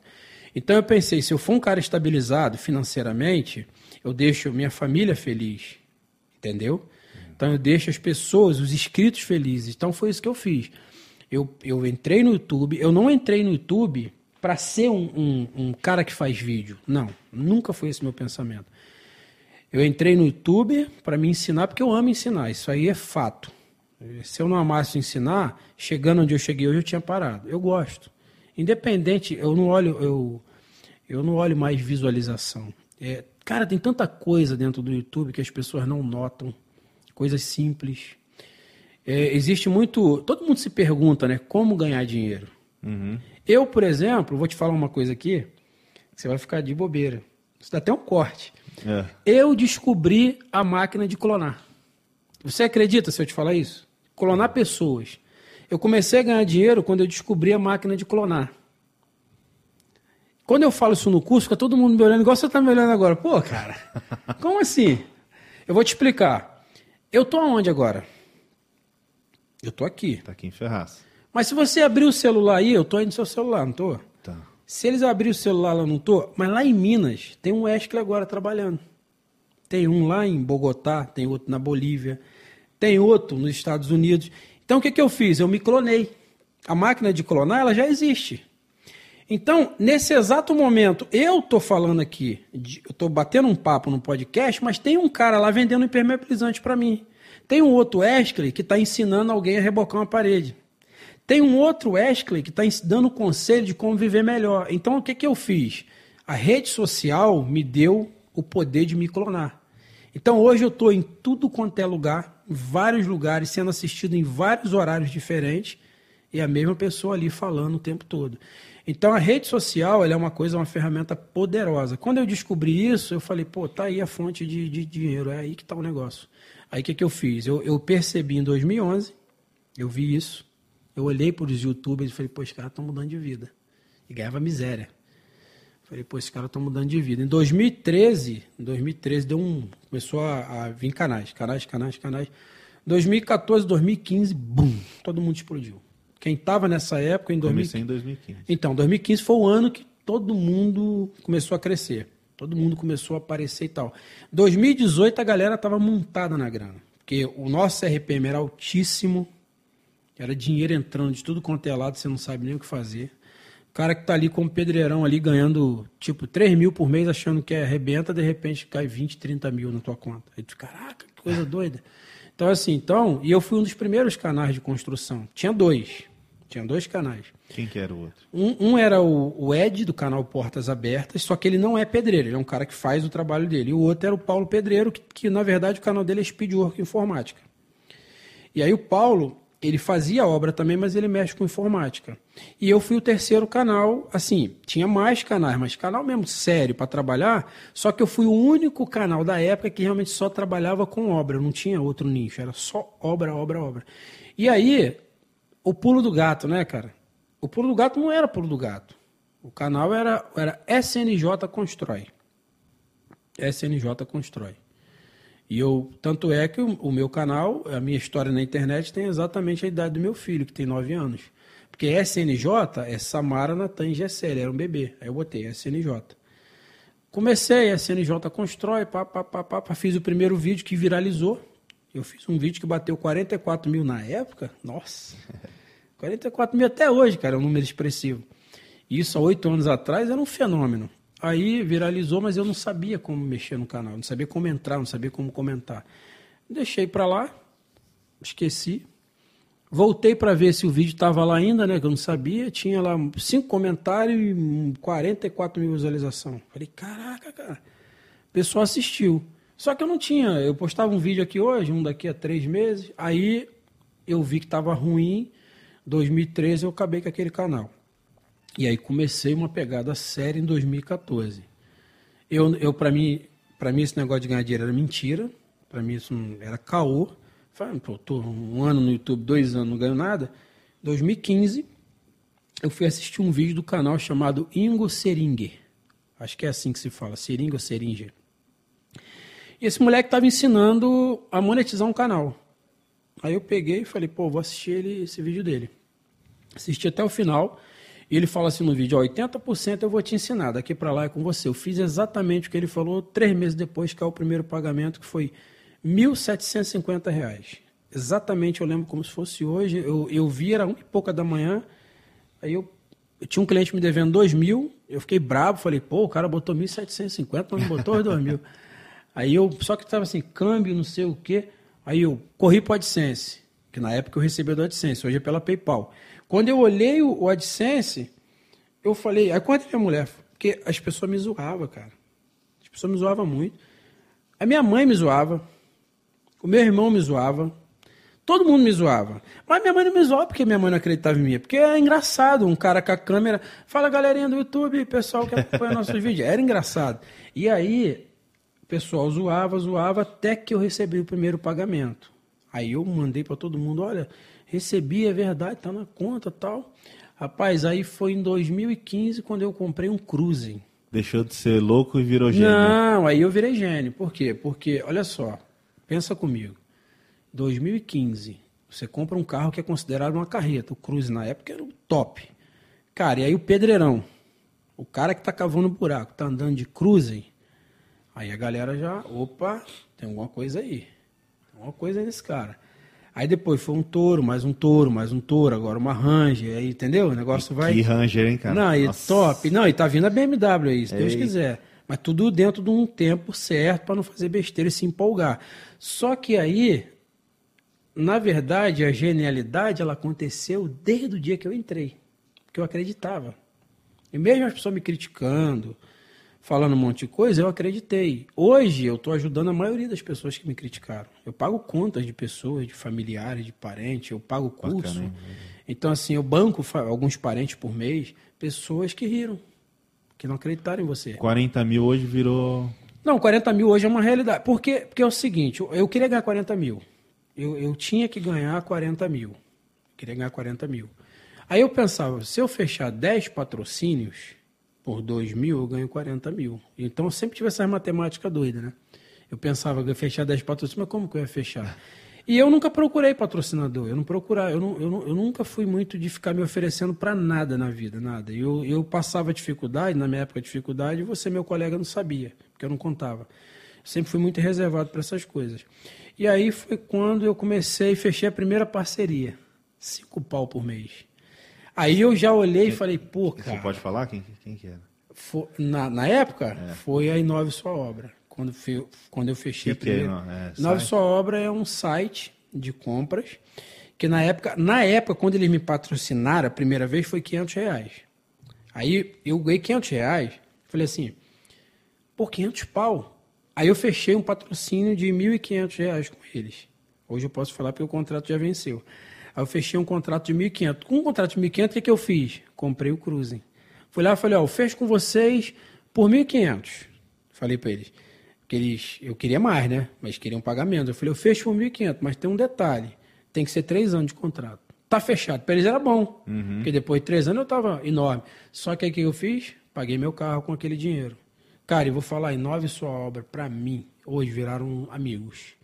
Hoje vai além de patrocínio, eles são amigos, brothers, super inteligentes. É uma empresa de jovens, que hoje já não estão tão jovens, né? Uhum. Mas assim, eram garotos praticamente. Um tinha 22 anos lá. Os caras com a mente lá para frente, sabe? à frente do tempo. Então, fechei. Aí fechei com eles a Eles são do Rio de Janeiro ou Brasil inteiro? São do Sul. Do Sul. Hoje eles é, é online, né? então eles atendem o Brasil todo. Aí fechei, comecei a fechar patrocínio. 3 mil de um, 2 mil de outro, 1.500 de um, às vezes de graça, às vezes dava errado, às vezes fazia, o pessoal não pagava, tem empresa que me deu volta. Enfim, né? Eu fui aprendendo a fazer contrato e tal. Quando eu fechei o primeiro contrato, que eu fechei um contrato bom, que assim, eu não posso nem citar essa empresa, mas eu fechei um contrato de cento e poucos mil, aí eu falei, caraca, é muito louco. Eu falei, caraca 100 mil reais, meu Deus, ficava assim, meu pai, isso é muito bom. Nunca viu é. tanto dinheiro. Não, não tinha como. Aí tá, eu, aí eu fui aprendendo a lidar com essas coisas, fui aprendendo a lidar, fui aprendendo a lidar. Aí o que, que aconteceu? Cara, eu sempre fui muito seguro, meu, meu dinheiro é para casa. O dinheiro que eu ganho é para minha casa. E eu não sou bom para administrar, aí que está o problema. Eu nunca fui bom administrador. Se sair, se eu tenho um calcanhar de Aquiles, é a minha administração. Só que eu casei com uma mulher que completou o meu defeito, ela, a peça que faltava. Eu sou empreendedor. eu vou para cima. Tudo que a gente tem lá é eu empreendendo. Maluquice, vou aqui, vou ali, pá, acredito, desacredito e tal, e o negócio dá certo. Minha mulher fala, não, você é doido, mas dá certo. E ela abraça. Não, às E vezes ela sim, às vezes não. Mesmo assim Ela- você vai. Não, eu vou assim mesmo. É, mas só que é o seguinte, ela administra, né? E a minha mulher, cara, é o seguinte, ela não investe, mas ela administra. Pra caramba. Minha mulher, eu vou fazer uma brincadeira aqui, tadinha. Eu falo o seguinte, o pessoal fala que a mulher dela, a minha mulher é mão de vaca, a minha vaca completa. ela, cara, ela é, ela é assim, ó, pra você ter uma ideia, eu tô em São Paulo, viajando, Pra mim pegar 100 pau com ela, eu fiz isso aqui, ó. ó pra ela me dar 100 reais, cara. Porque assim, a gente, ela, ela, eu brincadeiras à parte, mas a minha mulher é assim, todo o dinheiro vai pra ela, todo. Ela resolve tudo, cara. Meu carro nunca atrasou uma prestação, minha conta em dia, a comida não falta. Comigo tá tudo, tá, dá, dá assim, tudo embolado. Sabe aquela gaveta que a meia tá no lugar do sapato? Comigo dá, mas dá tudo embolado. Com ela, não. Se a minha mulher morresse agora, eu, eu- cara, eu não sei nem o que eu faria. Porque eu, eu falo pra ela, amor, você hoje é muito importante na minha vida. Porque ela administra tudo que eu tenho. Então, assim, ela paga tudo. Eu, eu, eu tô sendo honesto. Eu não sei quanto que eu ganho hoje. Pode parecer piada, né? Eu só ganho. Eu sou bom para ganhar dinheiro. Eu sempre fui, eu sempre fui bom. Desde quando eu descobri como ganhar, eu sempre ganhei. E prosperei muito. E, e graças a Deus, eh, fiz bons parceiros. Hoje, hoje eu tenho uma mais uns 22 parceiros hoje que patrocinam o canal, que é um sonho de qualquer youtuber. 22. 22. Entre eles, as de ferramenta, eu sou patrocinado por todas as empresas de ferramenta, tirando aí a Milwall, que é a Dewalt, que eu nunca tive um, um... E a Maquita, que também, assim, a Maquita eu tenho um patrocínio, mas não é da Maquita em si. Não é a Maquita que me patrocina. Eu tenho algumas lojas, quando eu quero comprar uma ferramenta da Maquita, eu vou lá e compro. Então, assim, a Bosch manda... Tem um patrocínio, uma parceria com a Bosch. Eu tenho a, a, a Enel, a Hilt, que é... Pô, cara, a Hilt é um sonho, né? A Hilt é um sonho de consumo. A Hilt, ela, ela hoje, ela tá nos tops, assim, de ferramentas. As ferramentas dela são feitas para não quebrar, entendeu? E aí vai entre outras empresas, né? É, cara, a gente tem, tem parceria com empresas monstro. Você não, tem, não, não envolve questão de conflito? Não, Não, tem porque eu não dou prioridade, eu não dou exclusividade para ninguém. Se tem uma empresa que eu tenho exclusividade, só. Só. Eu não tenho exclusividade. Porque é o seguinte, o meu canal, ele é um canal de quê? Dicas. E nenhum pedreiro trabalha com um produto só. Então, quando a empresa ela quer vincular meu canal à empresa dela só, eu não quero. Tive empresa que eu vinculei meu canal? Sim, me arrependi. Porque eu fiquei preso. Qual é o grande problema? O, qual é o bom do patrocinador e o ruim do patrocinador? O bom do patrocinador é que você ganha mais. É, se te dá mais nome e tal. Qual é o ruim do patrocinador? Ele te cala. Ele cala a tua opinião. E aí, quando você é patrocinado, você tem que tomar muito cuidado. Youtubers aí que estão me ouvindo, tomam muito cuidado para você não pegar o teu canal e matar ele. Por quê? Porque a galera te segue por causa das dicas que você dá. Ele quer te perguntar, vem cá, essa água é boa? Ele quer saber de você se a água é boa. Hum. Nossa, que água maravilhosa. Ele quer saber, pô, essa água não presta. Ele quer saber isso de você. É um, é um dever que nós temos, é um compromisso que a gente tem com o seguidor. Porque você é o que é graças a ele. Se o meu seguidor compartilha meu vídeo, dá like, ele assiste, eu ganho dinheiro suficiente para não precisar nem de patrocínio. É só ele começar a compartilhar os nossos vídeos. O grande segredo não é nem ele visualizar, é ele compartilhar. Se ele se, se, ele se tornar uma máquina de compartilhar, eu cancelo o patrocínio com todo mundo e vivo para eles. Por quê? Porque o patrocínio o YouTube não segura. O, o, compartilhamento, o YouTube não segura isso. Está na mão deles. Se eles compartilham, o vídeo viraliza. Ele só viraliza assim. Porque o YouTube e as redes sociais não entregam o teu vídeo 100% para o público. Não entrega. Tem camarada que eu vou fazer um, um podcast com você aqui, o cara só vai saber daqui a dois anos que eu participei de um podcast, porque não chegou para ele. E ele não vai lá no canal também para ver. Então, essa questão de conflito, tudo é um projeto, um, um plano que você faz. Eu vou falar, por exemplo, eu vou dar um exemplo aqui. Eu falo da colher de pedreiro, aí eu não falo de outra colher de pedreiro de marca igual. Aí que tá. Eu falo da colher de pedreiro, mas aquela empresa que tem a colher de pedreiro, ela tem a desempenadeira. Eu falo da desempenadeira. Uhum. Aí quando eu falo dessa aqui que eu fiz os vídeos, aí eu falo da outra colher. Essa colher aqui também, tal, tal, tal, tal, é boa. Ah, esse fio aqui. É, porque o que eu não faço é conflitar os dois, no, assim, opinião. Entendi. Usando ferramenta, não. Você vai ver vídeos meus. Você você fala das vantagens, né? É, Eu falo das vantagens da ferramenta. Hoje em dia, é, hoje o meu canal não precisa mais de ter patrocínio. Ele, ele, ele sobrevive sozinho. Eu não preciso mais de alguém me patrocinar para mandar a ferramenta para mim. Eu aceito parcerias e patrocínio porque me faz bem ter aquela ferramenta ali. Então, empresas me dão, por exemplo, 50 mil de ferramenta, eu distribuo ferramenta para a galera. É, já, cara, já dei ferramenta aí que outros temeriam dar. Por exemplo, eu dei, eu dei agora, a última ferramenta foi uma serra circular, de, aquela serra circular que ela é retrátil, custa 5.500 reais. Eu dei de presente para um seguidor. Aquela de canal. bancada? Aquela de bancada retrátil. Nossa, aquela é top. Então, eu eu dei- tenho uma, mas eu só tenho aquela que. Então, eu dei Só aquela, dessa. eu dei a retrátil, aquela que encolhe, né? Aquela que tem pescoço, não, aquela que encolhe. Aquela é 5 mil e pouco, tem poucas, pouco, poucas unidades vendendo. Eu dei para um seguidor. Eu dei uma serra de bancada de 2 mil e pouco para um seguidor, que ele trabalha com antena. O sonho dele era ter uma serra de bancada. Martelete eu nem perdi a linha. Nível laser, não E sei. você não quantos. se arrepende de ter dado um monte de ferramenta? Não, inclusive eu dei ferramenta para gente que não merecia ter. Teve gente que eu dei ferramenta e ele vendeu. Olha. O cara me pediu a ferramenta, mostrou o desejo, eu fui lá dele e vendeu com um trocado qualquer. E, tipo, uma ferramenta de três pau ele vendeu por 700 reais. Nossa.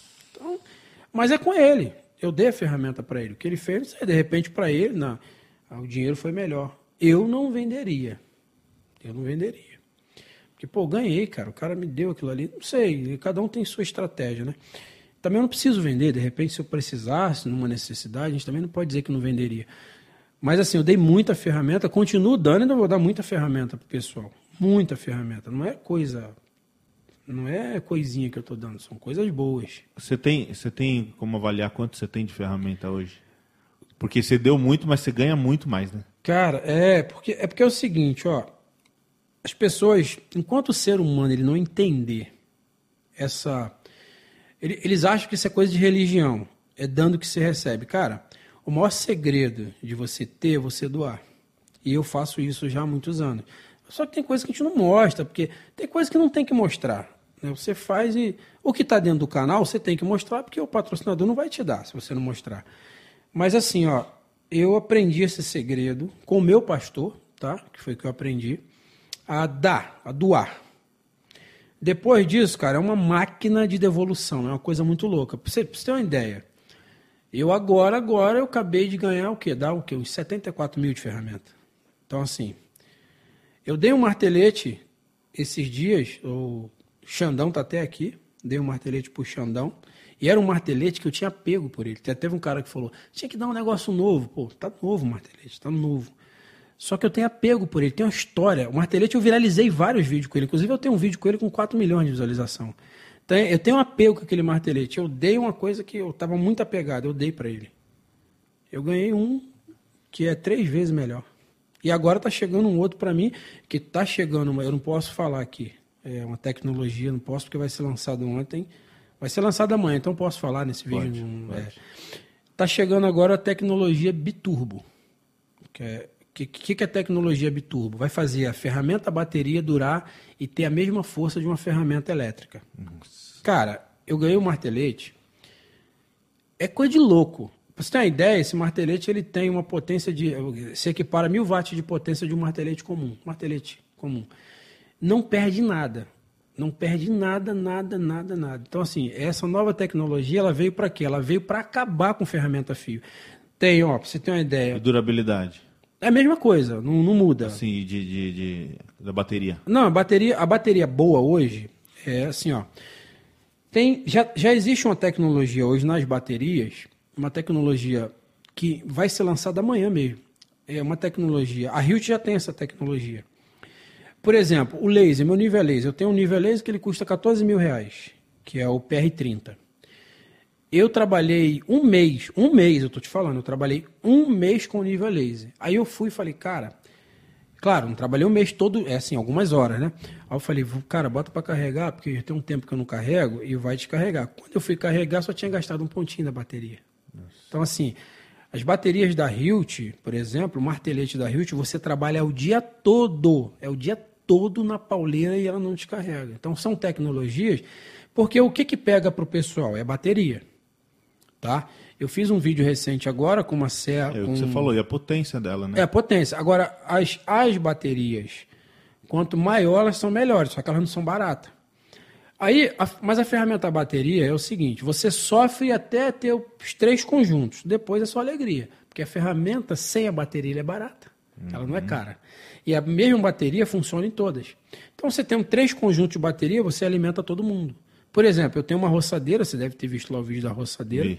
Ela dura em torno de 21 minutos. Aí o cara, pô, é pouco. Pô, não é. Eu tenho vários conjuntos de bateria. Então, para mim, É, não é você, tem, pouco. é, você tem as duas baterias que estava carregando e mais duas ali do ladinho, né? É, então acabou, eu só troco, dou aquela respirada, bebo água, continuo.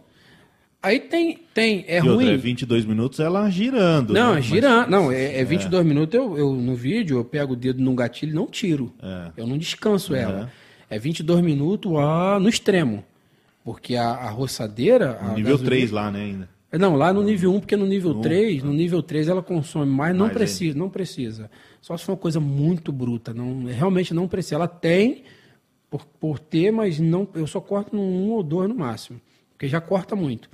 Aí o, o segredo está o quê? Na bateria, e bateria eu tenho bastante. Então, a, a Bosch, por exemplo, tem a tecnologia Procore. Você vê que eu falo de todos eles, né? Porque eu sou parceiro de todos eles. A, a Procore, eu tenho várias Procore. Eu tenho várias Procore. Então a Procore dura, cara, o dia inteiro praticamente. Então eu boto uma lá, depois no final do dia eu troco, boto para carregar e acabou. Então, assim, claro que tem ferramentas que não vai se comparar a uma elétrica ainda, mas com agora, com esse motor que é a tecnologia biturbo, cara, acabou. Tipo assim, a tecnologia biturbo, ela veio para dominar o mercado. Ela veio para arrebentar. Então, assim, então são coisas que estão chegando para nós, né? E o pessoal tem que se adaptar. Eu, eu, eu digo assim, ó, quem não entender o movimento das ondas vai morrendo. Eu não vou, não, não que eu estou falando de religião aqui, mas se você pegar, eu gosto muito dos exemplos bíblicos. Eu sempre no meu canal faço muito isso. Eu, eu, eu- porque assim tem cara que lê livro do Freud, não sei, eu leio a Bíblia. É onde eu tiro meus conselhos. Então por isso que eu, eu cito ela. Quando, quando Deus estava lá com o povo no deserto, a coluna de fogo se movia. Se você não se movesse, você morria no calor do deserto. E quando a coluna de fogo se movia, ela não avisava, ó, semana que vem eu estou me movendo. Ela se movia, você tem que prestar atenção, pô, alguma, algum movimento aconteceu. Não é diferente na nossa geração. Hoje nós estamos na era do podcast. Olha eu aqui, ó. Fiz força para estar aqui. Vim lá, passei, falei, não, estou indo lá. Eu vou lá porque é moderno, é atual é a onda do momento. E eu não quero estar, eu não quero tapar. Então eu sempre fui muito ligado no que está acontecendo. Pô, só uma ferramenta tal. Vamos lá, vamos usar, não custa nada. Né? O máximo que eu posso fazer é não gostar dela. Então, você lançou aqui uma tinta nova. Pô, eu quero usar. Que tinta é essa? Pô, essa tinta repele água mesmo? Deixa eu ver. Entendeu? Então eu fico ali, ó, vendo o que está acontecendo. O profissional, se ele não se atualiza, cara, ele, vai, ele ainda vai achar na cabeça dele, ainda tem pedreiro hoje, tá? Ainda tem pedreiro achando que ele tem que trabalhar com uma borracha de nível na mão e uma colher. E uma desempenadeira quando tem. Ainda Tem pedreiro com essa mentalidade. Cara, isso passou. A borrachinha funciona? Funciona. Eu não tenho condição, Wesley, de comprar um nível laser. Não tem problema. Usa borrachinha. Mas se você é um profissional e não tem profissional que trabalha 3, 4 anos e não tem um nível não me desculpa. Ou você é um péssimo profissional ou você é um, um administrador horrível. É. Porque até eu que tenho problema de administração, sou cheio de ferramenta. Então, assim, hoje, como eu falei, minha mulher administra. Ela que administra, mas eu que ganho. Eu sei ganhar. Eu olhei e falei, pô, tem um defeito, que é a administração. Por que, que eu vou ficar batendo na minha, no meu defeito? Eu vou para minha qualidade. Eu não sei fazer negócio, eu vou fazer negócio, amor. Administra aqui para mim. Parceria boa é isso aí. É né? isso aí, Quando você parceria. encontra pessoas que E agregam eu, você. e eu encontrei, cara, uma mulher maravilhosa. Minha esposa é maravilhosa. Minha esposa, eu falo assim, minha esposa. Eu acho que quando você chegar em casa você vai ter. Não, depois. boas, eu, né? não, mas você viu que eu- Notícias eu, boas. eu, né? Mas eu vi que eu Vai ser recebido com. Não, mas eu chamei de, de vaca primeiro, agora eu tô. Você viu que agora eu tô, né? então, assim, então, é uma parceria. Cara, ó, primeira coisa que o cara tem que ter é uma companheira. Primeira Concordo. coisa. Por que que a... Ó, eu vou falar uma coisa aqui, eu não, não tô querendo magoar nenhum pintor, mas por que que no meio dos pintores tem tanto maconheiro? Por quê? Eu sei que eu tô falando, trabalho com vários. Eu não sou pintor, mas eu trabalho com pintores bons. Por que, que a galera cheira demais na pintura? Por quê? Porque não tem base familiar. E aí eu trabalho com um pintor, cara, que o cara chega lá, me cobra lá, bonito lá, 9 mil para fazer esse trabalho aqui, tu paga o cara. Vou, vou, contar um relato. O cara me cobrou 9 mil, precisando de dinheiro, chegou para mim, estou precisando. Cara, me ajuda, tô passando dificuldade, eu dei seis pau para ele. Falei, toma aqui, cara, vai lá, adianta a tua vida, compra comida para dentro da tua casa, compra lá aquele, aquele sofazinho que tu quer e vamos trabalhar. Vamos trabalhar, vamos trabalhar. O cara abandonou minha obra. E aí? Deu para entender? Então, assim, tem profissional hoje, cara, quem tá se atualizando igual você, se atualiza igual o cara, a galera que te segue, a galera que te segue, se eles não forem bons na vida financeira, eles são burros. Porque o cara te segue, você conta pro cara o segredo, é só copiar, cara. É Ctrl C, Ctrl V. Quem me segue, eu não escondo segredo nenhum para eles. Nenhum. Eu falo, falo de dinheiro, falo de finança, falo disso, falo daquilo. É só o cara pôr em prática. Eu fiz um vídeo, tem um vídeo lá que eu chamo 15 dicas que vão mudar a tua vida. Cara, é o melhor vídeo que eu já fiz de dicas assim. Eu peguei 15 dicas minha que afetou a minha vida e falei, essas 15 dicas aqui, se você fizer, tu muda a tua vida. Tem gente até hoje comentando assim, aquele vídeo seu mudou a, mudou a minha história, mudou a maneira de eu pensar. Porque foi real, peguei 15 coisas que me atrapalhou e botei ali. Então, assim, eu ensino a galera a administrar, eu ensino a galera a comprar. Aí tem uma galera do mimimi. Sabe qual é o nosso problema? Cara, a gente tem lá. Quantos comentários que você recebe, ou nesse vídeo aqui, quantos comentários você não vai receber de gente que vai gostar da, da do assunto? que vai falar assim, pô, poderia ouvir esse assunto por horas. Vai ter uns 100, 200, não sei. Mas vai ter um lá, um, meia dúzia, que vai falar uma bobagem. Nós vamos dar atenção para eles. É. Aí, eu, é, aí o problema é nosso. Então, assim. O ser ele, humano é assim, né? Ele é muito negativo. Ele é assim, né? o ser humano ele olha o que é negativo. Se eu, se eu pegasse aqui uma parede branca e botasse um pontinho aqui e te perguntasse: o que, é que você está vendo? Você falou, estou vendo pontinho na parede. É. Não, mas tem toda a parede para você ver o pontinho, entendeu? Então, assim, um conselho que eu dou para quem vai vir para a rede social. Cara, é um conselho muito engraçado, porque no quartel a gente falava isso, caga e anda. A gente, quando que ele estava nem, a gente falava assim, ó, tô cagando e andando, é uma expressão militar. Tô cagando e andando para você, a gente fazia assim com o dedo. Militar aí que também assistindo sabe o que, que é. A gente fazia assim, ó. Quer dizer, tô cagando e andando. Quer dizer, cagar e andar deve ser muito esquisito, né? Ou seja, tá nem aí pra nada, né? Deve ser isso. Quer descobrir o, o, sentido, né? Eu não sei quem inventou esse ditado. É, eu sei que assim, tem uns ditados antigos que me ajudam até hoje. Passarinho que acorda cedo, bebe água limpa. É. A propaganda é a alma, é alma do, negócio. do, negócio. Então, assim, uma andorinha só não faz verão. É. Tem umas coisas que o pessoal antigo fala, não sei, cara, deve ter sido. Deus ajuda quem cedo né? madruga. Deus ajuda quem cedo madruga. Então, assim, é, o que eu tô querendo dizer com tudo isso é que o cara ele tem que se atualizar, o cara tem que ficar esperto. Cara, o dinheiro está aí para todo mundo. O dinheiro ele não some, ele passa de mão. Não, ele passa de mão. E outra coisa, depois que você aprende como ganhar, é, é muito engraçado. Você passa uma vida tentando entender por que, que as pessoas ficam ricos. Como? Como que o cara ganha? Como? Aí você aprende como se faz isso. Pô, eu entendi. Agora eu entendi como é que faz isso. Aí você começa a prosperar, com o pé no chão, claro. Vai ter dificuldade, normal, todo negócio tem dificuldade, só que você vai ficando cascudo. Igual você falou, hoje, para o cara me afetar com comentários de internet, sabe por quê? O Facebook tem uma coisa muito legal. No YouTube você não acessa o perfil do cara, mas no Facebook você acessa. Você já reparou que todo cara que te critica pesado, quando você acessa a rede dele, não tem nada. Tem nada, não faz nada. nada. não ajuda ninguém. Não faz nada, não ajuda ninguém. Aí o que, que ele fala? Quem é bom não precisa mostrar. Na verdade, esse cara ali, esse cara, ele não deveria, você não deveria nem responder ele. Eu fiz um vídeo de elétrica onde o cara falou: para de ensinar o que você não sabe. Eu falei, irmão, tu não me acompanha. Elétrica, eu não sei. Eu tenho dois cursos de elétrica, só um me demorou mais de um ano para fazer, numa instituição. Eu falei, eu tenho mais de 100 quadros que essa mão aqui montou e tu vem falar que eu não entendo de elétrica? Eu poderia destrinchar uma elétrica residencial para você sem precisar abrir manual. E você vem falar que eu não entendo de elétrica? Quer dizer, porque o cara viu uma coisa que é contrário ao que ele pensa. E fora que na obra, tem, na construção, tem muitas manias que você desenvolve e acha que é lei, né? Tem muito isso. O cara desenvolve, por exemplo, disjuntor. Você liga por baixo ou liga por cima? Tanto faz. A IEC não te proíbe ligar disjuntor por baixo ou por cima. Uhum. Tem profissional que ele liga por cima, por questão de boas práticas, mas se ligar por baixo ele vai desarmar da mesma forma. Então o cara vê alguém ligando em, em, é, contrário ao que ele, ele acha que está errado, entendeu? E aí o que, que ele faz? Ele te critica. Aí você vai lá e clica, pô, esse cara que tá me criticando deve ser muito bom. O cara tem vídeo lá tomando pinga, hum. tem uma foto lá esquisita, bêbado, mas o cara não tem fruto. Por isso que ele te critica, porque ele não tem fruto. E ele não e... tem coragem de. Não, ele não fazer. tem coragem. E, e, as pessoas falam assim: ah, você é muito malandro, que você tem parceria, não sei o que. Eu sou... Cara, vai lá, abre um canal, pô. Eu comecei com Se Nokia. doa, né? Se doa. Você Se começou doa. com nada, você começou com um. Não. Começou o, o primeiro. Cara, desmontei o primeiro, que não deu certo. Aí, tipo assim, aí oito anos depois. Porque é, é próprio do ser humano. O cara vê onde você tá.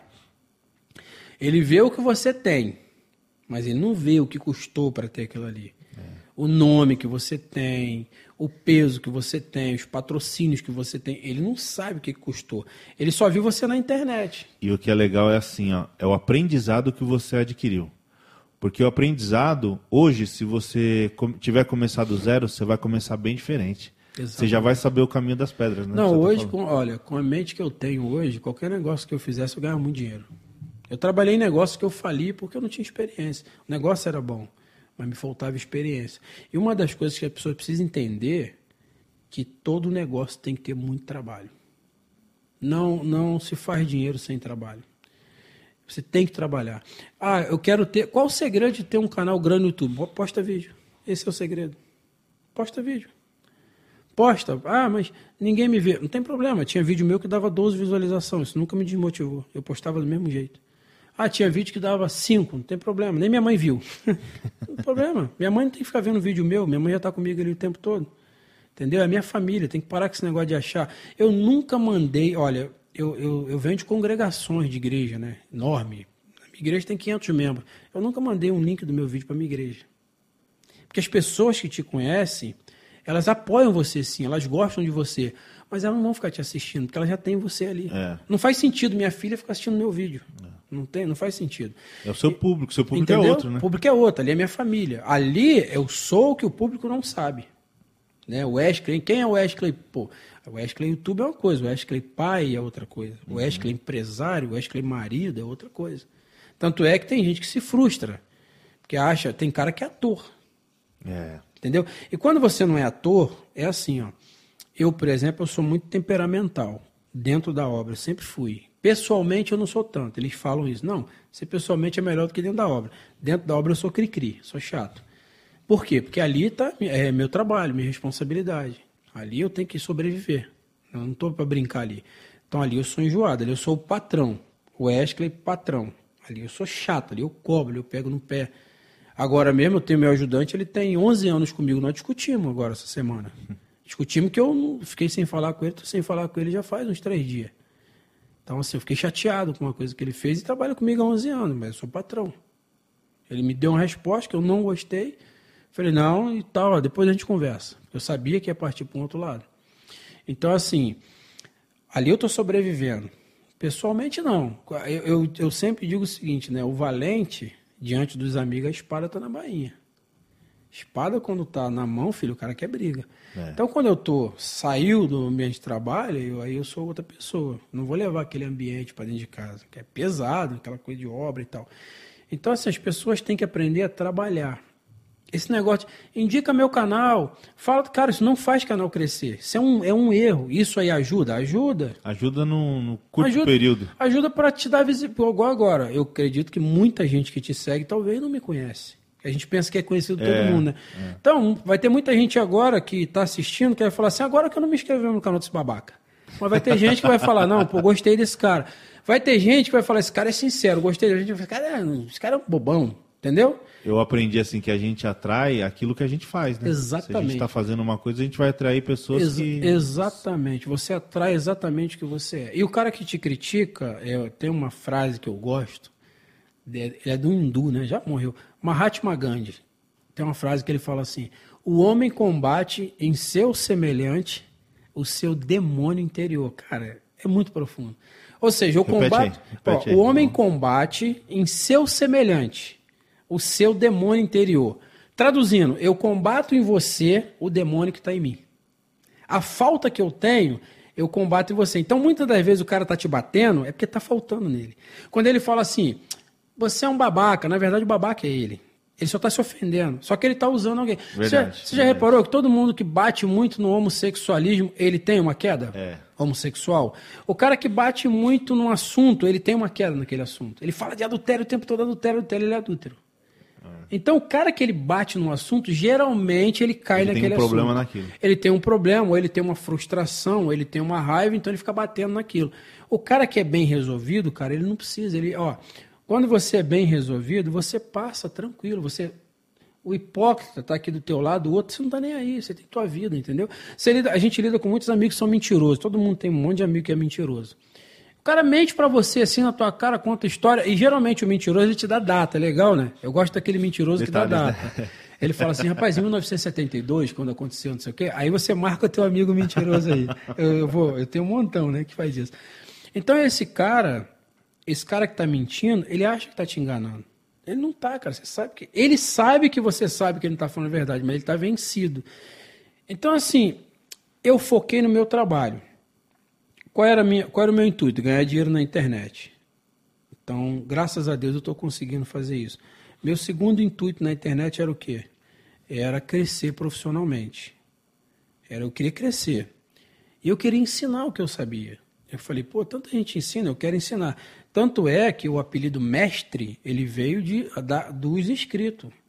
Eu, eu era pedreiro, não era nem mestre, o pessoal me chamava de mestre. Então virou um apelido. Mestre hoje é só um apelido. Mestre, mestre, mestre. Pode ver que eles me chamam lá de mestre. É um apelido. Até os colegas hoje estão me chamando de mestre. Mas é, acabou tomando conta do meu nome, que é o Wesley. Então, assim, eu foquei. Acabou. Não, eu não estou ligando se o cara me acha feio, se ele me acha gordo. Ah, você engordou. Cara, eu sou um ser humano, eu passo por fases.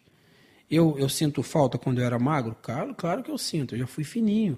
Mas hoje eu tô mais barrigudinho, mas eu não vou, eu não vou ficar botando isso na minha cabeça que eu tô acabado. Não, pô, eu barrigudinho, eu faço coisas aí que muita gente não faz.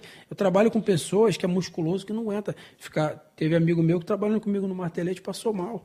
Então, assim, eu não tô preocupado com o que você acha de mim, entendeu? Uhum. Ao falar quem não se preocupa com a opinião, não, a opinião que vai me ajudar, beleza. Você me dá um conselho, acho que pô, cara, isso aqui. A gente tava batendo um papo, né? Sadio, uhum. sobre ganhos e tal, e tal, tal. Muitas das pessoas que hoje ficam atacando a gente poderia estar tá trocando uma ideia e aprendendo a ganhar dinheiro. É. Né? Mas não, o cara quer te atacar. O cara quer te atacar, o cara quer te denegrir, o cara quer te. Agora mesmo, um amigão. Amigão, cara. Eu tenho uma consideração por esse cara incrível. Ficou abalado um pouco. Pô, o cara tá falando coisa horrível de mim para um cara que não tem nada a ver comigo lá de outro lado, entendeu? Então, assim, quando eu ouvi os áudios, eu falei. E eu já ouvi, cara, ó, eu, já, eu tô tão calejado disso. Eu não vou citar nome, né? Vai ficar feio. Não sei se eu cito, não sei se eu não cito. Se eu citar, vai ficar feio. Pode falar. Pô. Não, é porque, eu, é porque o que eu vou falar aqui vai, vai contra ele. Não vou citar, não. Vou, vou preservar a pessoa. A galera vai perguntar aqui. Né? Vão perguntar, mas vou, eu vou. Vou ó, teve... Começa com. Os caras ali sabem. Depois você fala do pessoal que tá aqui, ó, pra dar um oi. o, esse camarada fez o seguinte: ele falava comigo e ele falava assim: Fala, irmão, Deus te abençoe tua vida, cara, que tu prospere, pá, pá, pá. Amigão.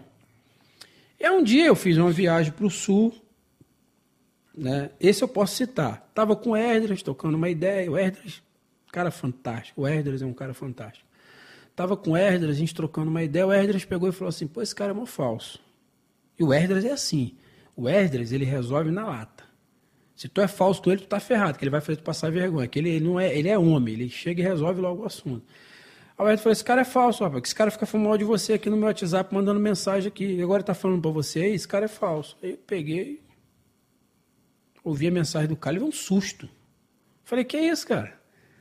Esse cara me deseja que Deus me abençoe. Caraca, fiquei assim, perturbou, porque cara falava assim: Eu tenho nojo até da voz desse cara. Nossa, e seu amigo? Meu amigo, amigo, brother, brother mesmo. Aí eu falei: Quer ver, Erd, uma coisa? Peguei um áudio: Fala, meu amigo, como é que você tá? E aí, fala, Wesley, meu irmão, pô, tô vendo você aí viajando. Pô, Deus te abençoe, cara. É isso aí, eu quero que você prospere. Cara, e o cara tá ali no Nossa. outro áudio te arrebentando. Aí, beleza. Passou tempo passou, deixei para lá. Esse cara me ligou precisando de ajuda para vender curso. E eu já dominava Hotmart e tal. Ensinei tudo para ele que precisava sobre Hotmart, onde ir, como é, como é que era ganhar dinheiro. Falei de valor e botei o cara. O cara hoje ganha dinheiro com curso pra caramba. Você tem curso? Tenho. Eu tenho, tenho. Eu tenho um curso que faliu, falta de experiência. Fui lá, botei na Hotmart. Eu vendo o curso dos outros, né? Hoje, Ah, tá. hoje eu vendo o curso dos outros, afiliado. É. Meus cursos agora não, eu, eu não tá, ainda não dá. Eu tô com outros projetos, agora não dá. Tem outras coisas que não- infelizmente não dá para fazer agora. Mas assim, é, eu tô com a fábrica hoje, né? Então o foco tá muito. Cara, tu não consegue parar. tá em pra- outra pegada, É né? outra pegada. Então, eu tô na pegada de indústria, porque sabe qual foi um dos meus sonhos? Eu passava e via aquelas fábricas gigantes e eu falava, cara, eu faço assim, um dia eu vou ter uma fábrica ali e tal. Aí eu olho hoje eu fico imaginando a fábrica. Depois você chegou lugar. num milhão, agora é fábrica. Não, eu, eu queria ter um milhão, eu queria estabilizar a minha vida financeira. Primeiro, por quê? Estabilizando minha vida financeira, eu poderia ajudar meus inscritos livre. Uhum. Livre. Hoje eu tô livre. Independência, né? Hoje eu falo o que eu quiser, a hora que eu quiser e quando eu quiser. Eu tô livre. Eu não dependo de ninguém para falar o que eu preciso falar. Eu falo o que eu quiser no meu canal. Porque a obra é minha. Quem manda sou eu. Sou o patrão da minha obra. Se eu quiser inverter a viga, eu inverto. Se eu quiser botar o ferro de 8 no lugar de 10, eu ponho. Se eu quiser cagar na cabeça da norma, eu cago. É, a obra é minha, a responsabilidade é minha. Se cair, é minha. Concorda? Só que eu não vou fazer isso, lógico. Mas só estou dizendo, se eu quiser, eu faço do jeito que eu quero. Quem manda na obra é o patrão. Se o patrão falar que tu vai pintar de azul, tu vai pintar de azul, não vai? Ou você vai falar, não vou pintar de azul, vou pintar Claro. de verde. Quem Então, manda é então quem manda sou eu. Eu sou o patrão e eu sou o pedreiro do, do patrão. Então acabou. Você é o patrão, Eu você sou, é eu, sou, tudo. eu sou fechado com o meu Você patrão. bate o escanteio, cabeceia e faz na, a defesa. E na minha obra é o seguinte: quem manda sou eu, pedreiro. Acabou. Eu faço o que eu quero. Mas assim, me deu liberdade, né? Brincadeiras Tá. Agora, voltando, eu te, eu te interrompi Uhum. e a galera quer saber o final da história. Do. Do, do cara que Não, aí, te procurou depois. aí esse cara, eu ensinei esse cara a ganhar dinheiro. Eu- ele ganha dinheiro hoje graças a mim. Ele pode, não sei se ele. Ele, ele falou já. É pedreiro também. Não, ele é pintor. Ah, ele é pintor? Ele é pintor. É, eu, eu- eu- eu vou me ater só a isso aí, é pintor. Mas ele vende muito curso e ele me agradeceu, falou, ó, cara, ele, ele, ele que Tem que eu- canal no YouTube? Tem. Que, que, que, que, que, É que grande eu... o canal? Não, vou ficar quieto. Não, eu vou queimar ele, tadinho. Se eu falar hoje, já, já, já tem três anos atrás eu queimaria ele. Eu, com a força que eu tenho hoje, eu matava o canal dele se eu falar isso. Porque o que ele fez foi escroto. Mas passou. Né? Passou. Eu, se eu falar assim, tem Eu resquício. tô no- pensando que eu conheço não, tudo. tem os resquício pintores. no meu coração hoje? Não, não tem. Tô sendo sincero, não tem. Hoje, hoje eu consigo apertar a mão dele. Antes, na, na época eu não conseguia. Hoje eu aperto a mão dele, hoje eu posso comer com ele, hoje eu vou na casa dele. Então, assim, hoje pra mim tá tranquilo. Então, mas assim, na época foi muito difícil pra mim engolir, mas eu tava também aprendendo a lidar com o ser humano. O ser Entendi, humano é isso, cara. entendi. Nunca A espera. gente tem que se colocar no lugar do. do- É, é porque, olha só, quando eu fui ver, o cara tava passando dificuldade financeira, filha doente. Então o cara pirou. E aí ele atacou. O problema é, todo mundo consegue dirigir numa pista limpa. Certo? Mas quando tá nublado, meu irmão, chovendo, que você não tá enxergando nada, tem que ter habilidade. E você vai ter que ter habilidade, cara, quando a tua vida estiver nublada. Pra você não perder amigos, pra você não fazer merda e se arrepender pro resto da vida. Entendeu? Porque uma ação errada na estrada, tu vai bater, vai morrer.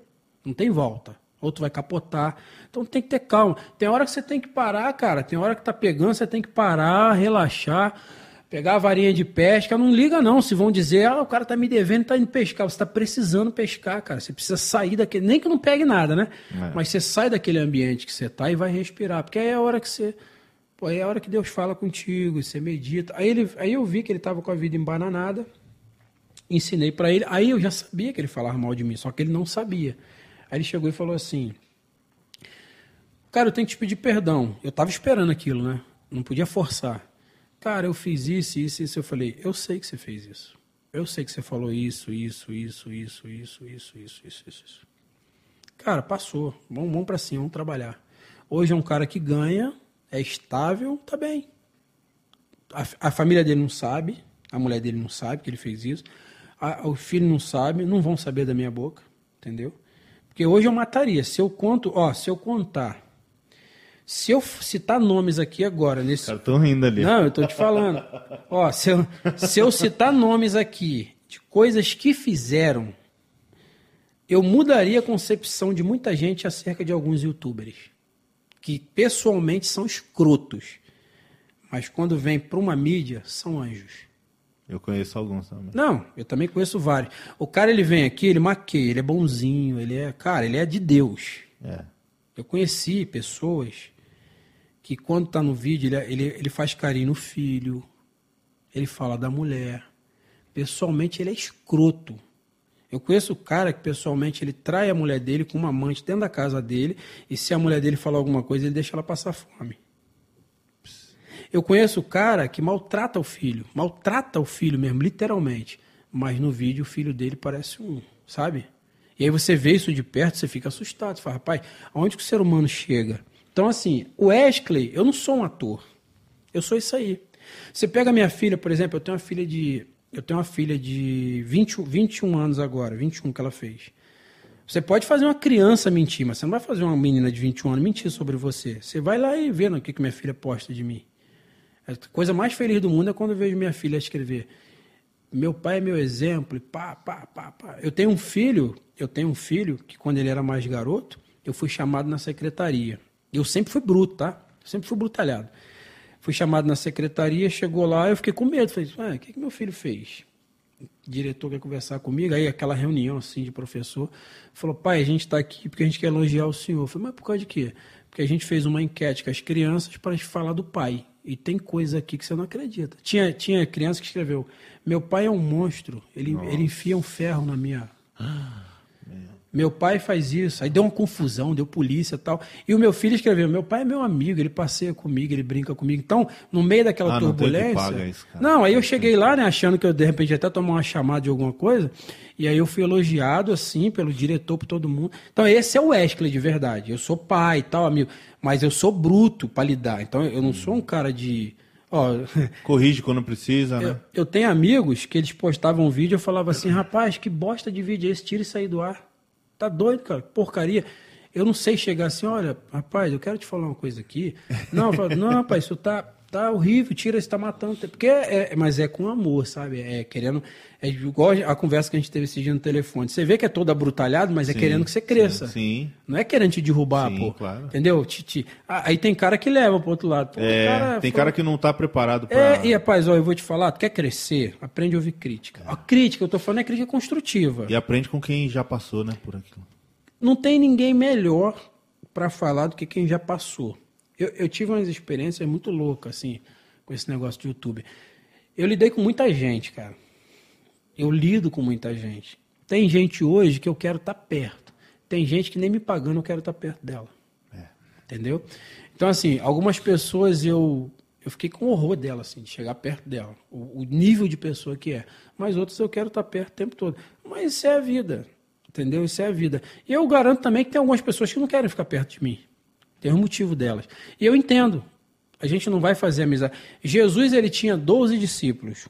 Um era um diabo É, e, os outros, e ele só andava com três. é. Toda vez que você vê um evento especial, Pedro, Tiago e João. Pedro, Tiago e João. Cadê os outros? Era mais íntimo a amizade. Tem amigo que é mais íntimo. Tem amigo que não Tinha é. outros que tinham ciúmes.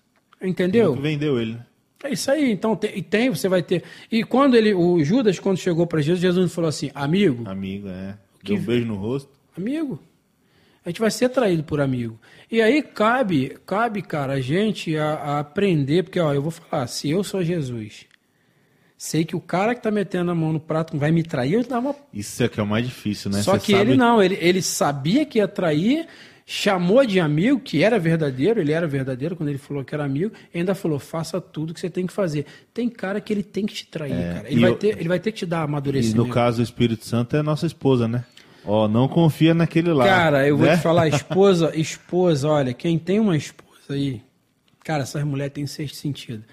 Quando a mulher fala, a mulher é assim, ó. Vem um cara aqui, ela olha e fala assim: Eu não gostei desse cara. Meu irmão, é só esperar passar o tempo que tu vai ver. Elas têm um negócio que ela fala. Quando elas viu quando elas falam assim, alguma coisa no olhar desse cara não me, não me soa bem. Meu irmão, geralmente fica alerta, liga o teu alerta, porque alguma coisa não vai prestar. Então, assim, hoje eu olho minha esposa muito diferente. Minha esposa me avisou de muita cagada que eu ia fazer e eu não ouvi. E bati com a cabeça. Né? Claro, também voltei calejado, aprendi, né? É, mas podia ter ido com capacete, né? Não precisava. É. Mas assim, eu aprendi a lidar com. Eu aprendi a lidar com a rede social. Eu tenho três redes sociais hoje, que é o Instagram, é, onde eu posto o que eu quero. Eu não, não, ele não é profissional. Ele não é. Eu posto vídeo lá. Mas você põe muita coisa de obra lá também. Né? Ponho, né? mas não é profissional. Ele, eu, eu, lá eu ponho o que eu quero. Tipo, ontem eu, eu, pus a minha máquina rodando, pus a minha filha brincando na rede com o cachorro. Eu ponho o que eu quero, a hora que eu quero, não tenho horário para postar. Porque eu, eu também não posso ser escravo da rede social. Porque existe... E você focou, né? Você focou no, no YouTube. Eu foquei no YouTube. Eu, eu, eu fui no YouTube e hoje eu tô no, no Facebook. Eu ganho dinheiro tanto no Facebook quanto no YouTube. O Instagram me dá parceria, patrocínios e tal. Já me deu bons patrocínios aí. O Instagram me deu patrocínio bom. Mas assim, não é uma coisa que eu foco muito assim. Eu, eu, eu, eu quero levar ele, sabe? Porque acontece, existe um perigo na rede social de você virar escravo dela. Eu tenho youtuber hoje que não, não consegue mais ficar sem um celular perto. Então, assim, cara, você vira um escravo da rede social. E aí o perigo da, da rede social é o seguinte: é você começar a viver mais para a rede social do que para a tua própria família. É. E aí, ó, todo mundo quer ficar, todo mundo quer ter dinheiro para quê? Todo mundo conta a mesma história. Eu quero ter dinheiro para ter um carro bom, ter uma casa de praia, cara. Uma coisa que você não vai ter quando você tiver dinheiro é sossego. Você não tem. A fama é uma coisa surreal. Ela é pior do que o dinheiro. Porque quando você fica famoso, você não tem tempo para nada. Primeiro, você não tem tempo para você. A gente está conversando aqui agora. Ó. Meu celular está desligado. Desde que você chegou ali. Porque se, se, ele não tiver desligado, eu não você faço não consegue, meus projetos. É. Então, por exemplo, eu tenho ali, ó, eu tenho reuniões, eu tenho podcast, eu tenho isso. Se eu não, não desligar o celular, eu fico ali. o pessoal vai querer te ligar domingo. E, você não pode ligar para ele domingo, mas ele quer te ligar domingo, quer que você atenda, porque ele dá like no teu vídeo. É. Aí ele joga na tua cara, ele fala assim: ah, eu sou inscrito e dou like. Ah, tá, mas você tá aqui porque você é bonzinho ou porque você está buscando também conhecimento? É uma via de mão dupla. Você está me dando like, está compartilhando, mas eu estou te dando conhecimento. Eu estou te libertando de muita coisa. Tem gente aí que economizou foi 50, 60 mil reais com os teus vídeos. Então não tem essa de você estar tá me dando. Não, você está me dando nada. Nós estamos compartilhando coisas. Sim. Eu estou te dando conhecimento para você se libertar de pedreiro vagabundo, de pintor vagabundo, de, de marceneiro vagabundo. Ou você meter a mão e poupar dinheiro, porque a crise está aí, né, instalada. Agora, e você, por sua vez, está me dando, também está me ajudando, porque eu preciso sobreviver. Não é só você que tem que pagar suas contas, eu também tenho.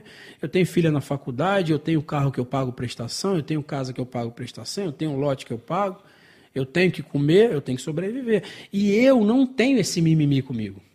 É aí que você vai ver muito no meu canal. O cara é muito marrento. O Wesley se acha demais. Eu não me acho.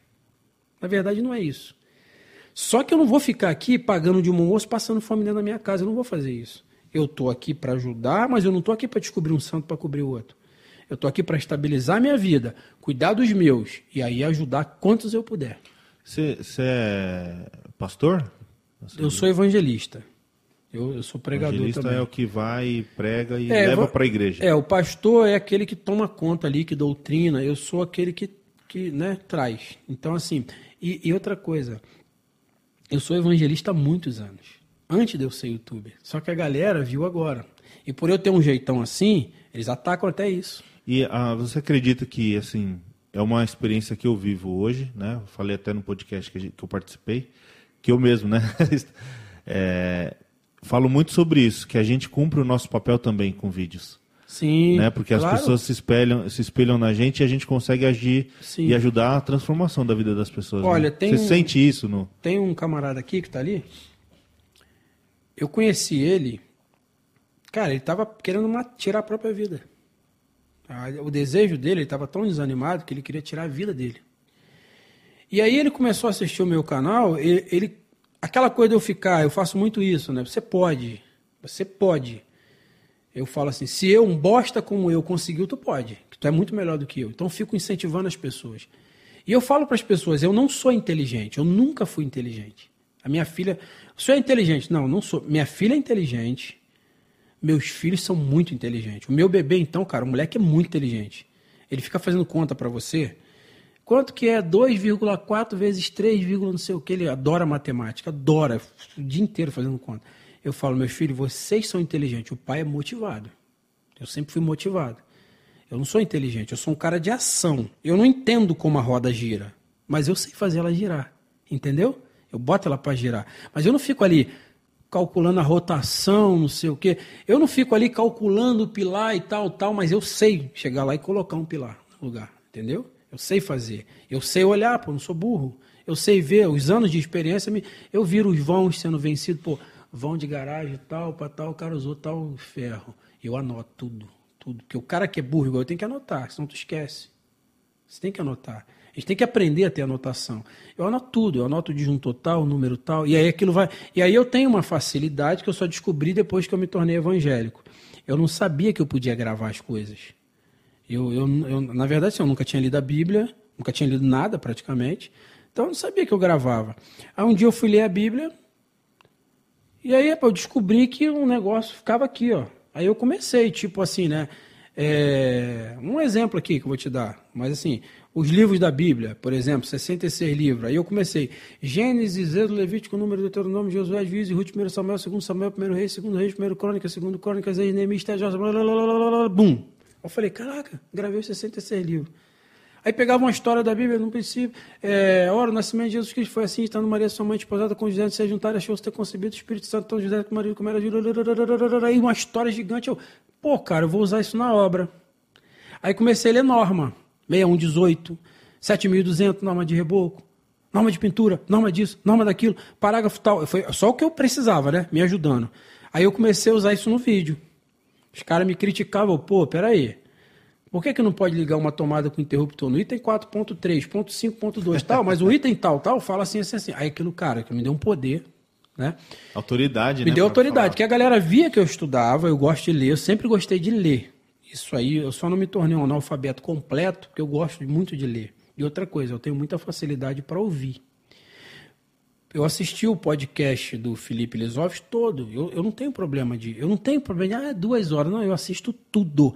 Eu assisto agora 30 minutos, daqui a pouco no carro eu assisto mais os 30, daqui a pouco eu estou dirigindo, eu boto lá para ouvir, eu boto no fone, vou fico na rede, mas eu quando eu quero eu assisto. E aí eu fico ali ouvindo. Eu fico ouvindo, aí eu vou vejo o que, que você falou, o que, que ele falou e vou juntando as coisas. Eu não tenho dificuldade de ouvir.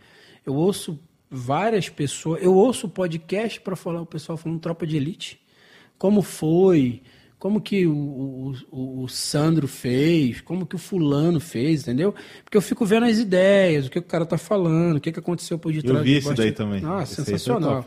Então, assim, então... Os eu, policiais estavam lá, é, era policial não, mesmo. Não, cara, é assim, então, então, eu acho assim, ó, é, quanto mais você estuda, mais você adquire. E quem ensina, aprende muito. É. A gente que está na internet, a gente aprende demais. E aí que tá. Você aprende, erra muito. Quem se expõe, erra. Não vai errar quem tem medo de se expor. É. Então, me criticar porque eu errei, ah, meu amigo, mostra para mim se você não errou um dia. Fala para mim se toda a pintura tua foi top. Até hoje a gente erra. Tem hora que a gente erra. Caramba, cara, como é que eu errei? Olha, eu sou, eu sou, eu tenho um olhar crônico para a obra. Eu olhei aquela parede ali, eu já vi que ela tem uma curvatura no reboco ali. Eu não preciso, eu, tô, eu, uhum. eu, eu, faço todo dia. Uhum. Então eu olho e falo, pô, isso aí não tá legal não. Aí tem outra coisa que eu falo, pô, isso aqui ficou top. Tá vendo lá aquela parede lá? Ó? Tem mesmo. Ela não tem? Tem, mas isso é meu trabalho, a vida inteira eu fiz é. isso. A vida toda eu fiz isso. O então, pintor que vem aqui também fica de olho ali. Não, então não, é porque... Ali, eu, aqui, é, ali, É, porque assim, é. a, a, a, gente quando é, gente olho assim, clínico, ó, né? A gente, a gente não faz isso na nossa obra, né? Na obra dos outros a gente faz. Na nossa a gente, ah, não, porque foi isso. E, e você vai no, no, restaurante com a família lá não, e fica olhando as paredes? Cara, é assim, é, as pessoas entram e falam, não repara não. Eu falo, não tem como, eu tô reparando. Já tô, eu já entro assim, ó, reparando. Até porque a gente não, na verdade, a gente não está procurando defeito. Por exemplo, quando eu olhei isso aqui, eu fiquei, pô, isso aqui é um cano, o que, que é isso aqui? Aí já me dá curiosidade. Aí você, pô, as cortei. Eu falo, ah, cortei, o que é o negócio do cortei e tal. Entendeu? A tia fica assim, ah, então não precisa ter aquele cano feioso lá na minha casa, não, cara. Eu posso fazer um negócio mais maneirinho. E por que, as empresas não vendem troço colorido, né, cara? Com a cor que você pode escolher, né? Não é porque é. vai sair caro, é melhor pintar mesmo. É. Então, então, é um aprendizado. Queria eu voltar no tempo. agora, com a mente que eu tô, cara, Ia fazer um estrago. eu seria bilionário.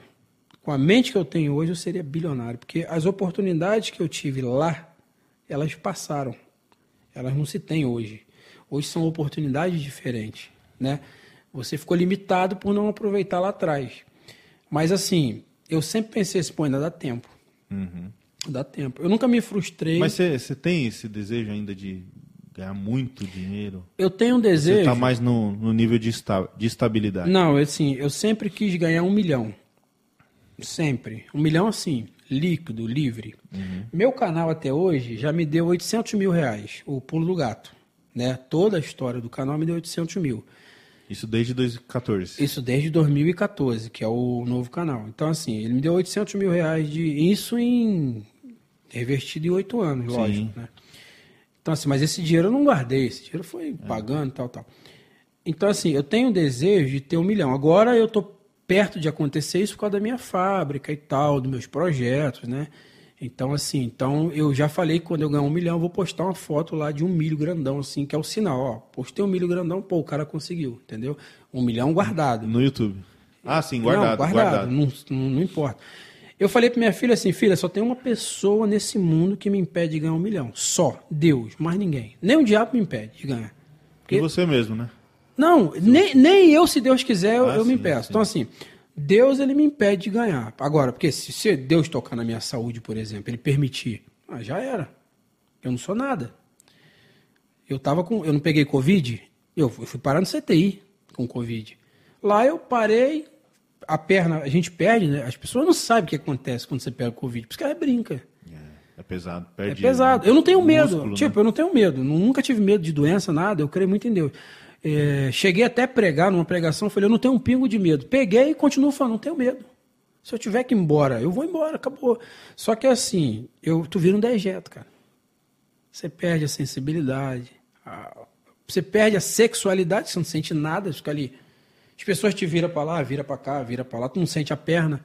Fica ali igual um mongoloide ali, né? O paradão ali. Não tem o que fazer. Aí você vê que você não é nada. Tu fala, caraca, eu falei, até brinquei lá, eu falei, ó, o pulo do gato é uma bosta. Não consegue nem pular. Não consegue nem fazer nada. E, e eu fui, eu tava lá, mal, sem ar, e aí chega uma, uma escrita. Pulo do gato. Olha, aí uma, eu, eu querendo respirar e ela assim, olha, eu tenho um vídeo aqui que eu fiz, eu coloquei esse piso com a ajuda do seu canal e eu, ah, legal, poxa, graças a Deus.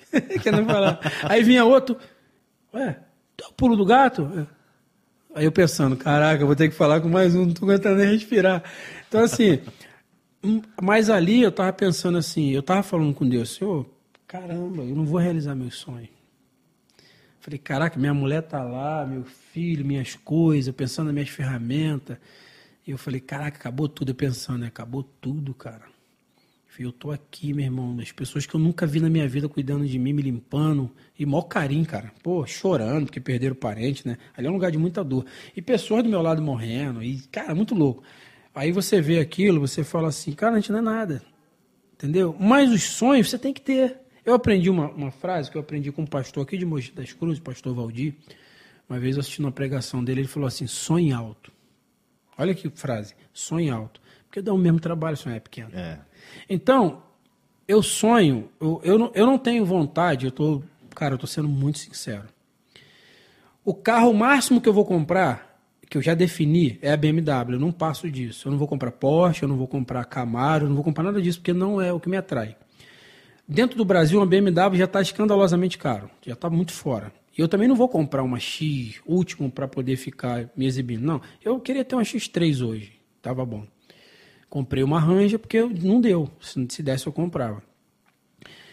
É, eu tenho definido a minha vida. A casa que eu tenho, eu estou fazendo a casa dos meus sonhos. nove- 294 metros quadrados de obra, construída de 720 Onde você tá metros. fazendo os vídeos lá é onde eu estou fazendo a minha casa. Terrenão Então, assim. bacana lá. Então, Vai- É uma chácara ali, né? É, tem 1.600 metros quadrados. Ali eu tô, ali eu tô, cara, igual criança no parque. Sério. Eu tô. Minha mulher, caraca, não sai desse quintal. Eu tô igual criança no parque. Eu não tô preocupado se o cara. Ah, você não é construtor, você é construtor de casinha. Você. O fulano é melhor do que você. Eu não, eu não disputo com ninguém. Eu, eu não sou o número um. porque eu sou o melhor, não sou. A Paloma Cipriano tem mais inscrito do que eu. É, porque a galera não Mas cons- o dela é muito mais o faça É, porque a mesmo, galera né? não considera Você ela. conhece como- ela, pessoal? Conheço, já É? te fiz vídeo com a Paloma. Paloma é- cara, a Paloma é uma pessoa fantástica e ela é extremamente, ela é extremamente vergonhosa. Ela é na dela. E por ela ser na dela, as pessoas acham que ela é cebosa. Não, eu conversei várias vezes com a Paloma, trocamos ideias assim. Tivemos num Ela vem aqui? Vem, a Paloma vem. A Paloma é sensacional. A Paloma vem. Cara, a Paloma é humilde. A Paloma tem o que muita gente não tem.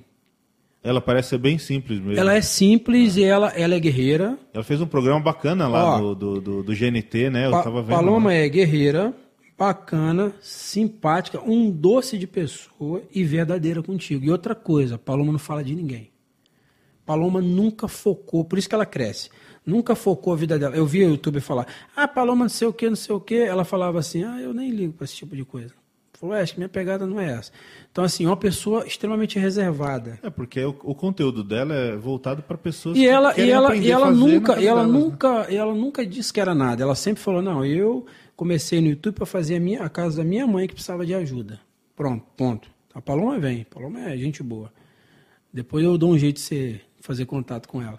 Ela é gente boa, cara. É uma pessoa maravilhosa. Se ela vê, então, que a gente vê que eu falei dela, que eu gosto dela. Eu fiz um vídeo chamado. que Eu, eu vou, fa- vou fazer um corte dessa fala que você. Aham. Aí eu mando pra você, você manda pra ela. Cara, eu fiz um vídeo chamado Eu- Deixa assim, eu fazer ó. um convite, ó, Paloma. Paloma.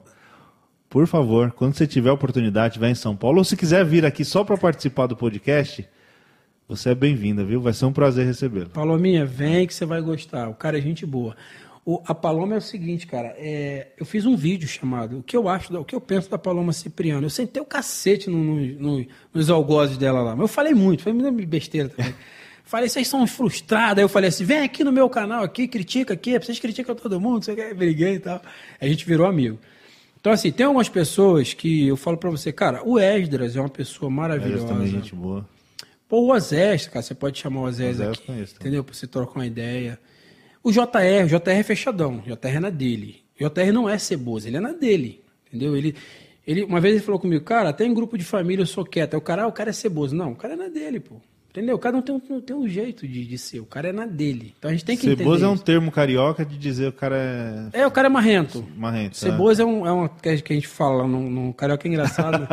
Pra mim, ceboso é o cara sabonete. Que Não, não, ceboso é o cara marrento, o cara fresco, não. Então, assim, tem uns caras no YouTube, muita gente boa. Aurélio Veraz, do Pintarte Rio, é gente boa.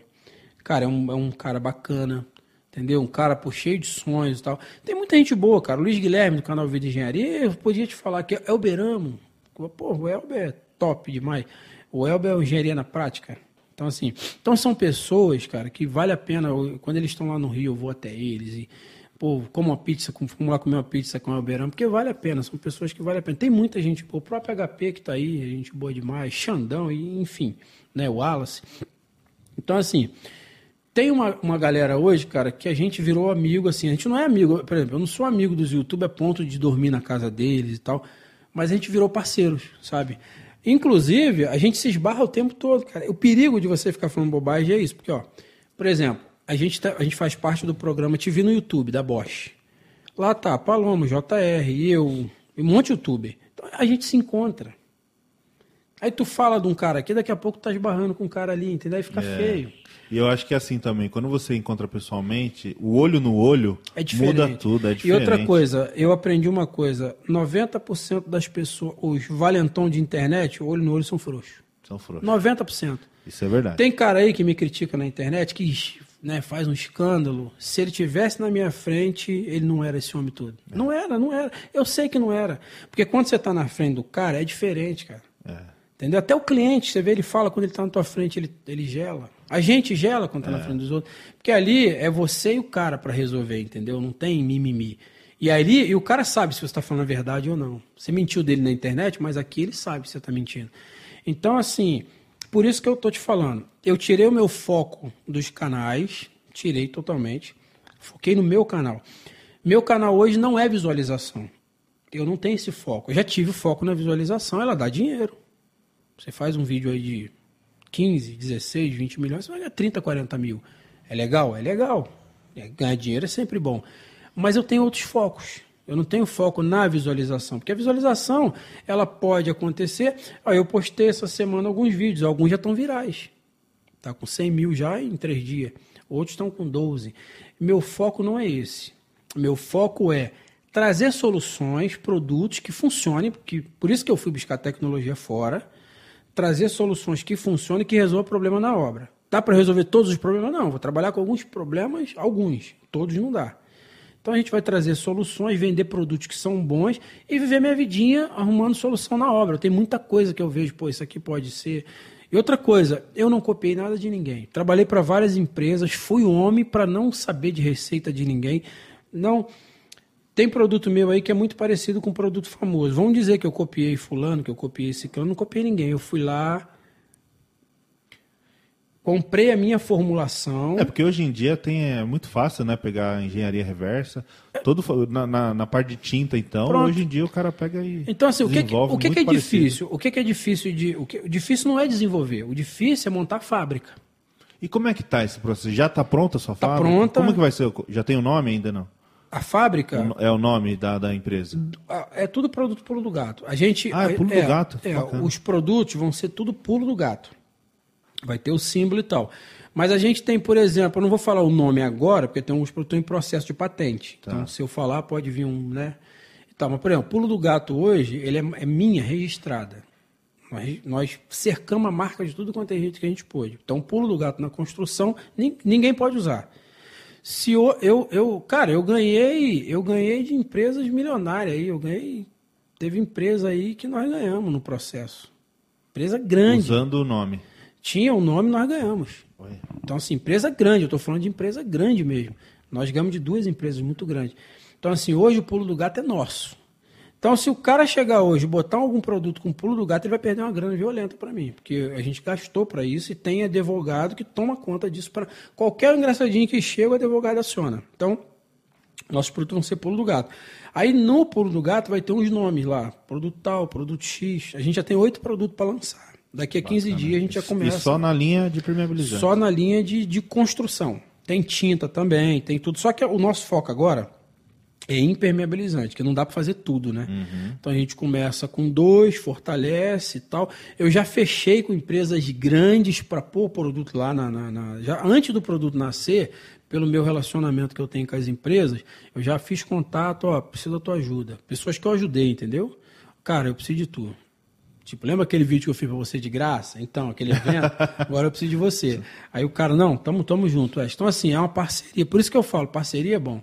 E o melhor, e o melhor, nós vamos trazer preço, o que é difícil, tá? Então, assim, a gente, a gente recuou mesmo, literalmente, de ganhar muito. Eu estou sendo sincero, não estou sendo bom moço aqui, não.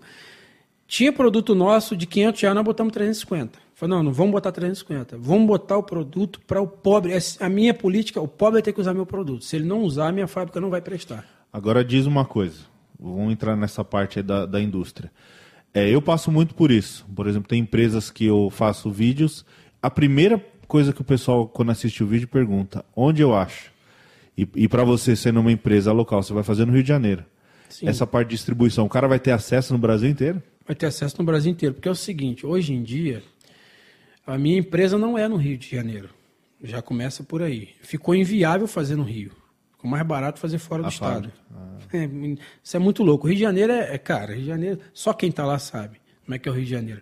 Janeiro, o Brasil tem o imposto mais caro do mundo. O Rio de Janeiro tem o imposto mais caro do que o mundo. O Rio de Janeiro é muito. Comprar no Rio de Janeiro é, é loucura. Tudo lá é muito caro. Você já deve ter feito esse teste aí. Tudo lá é absurdo.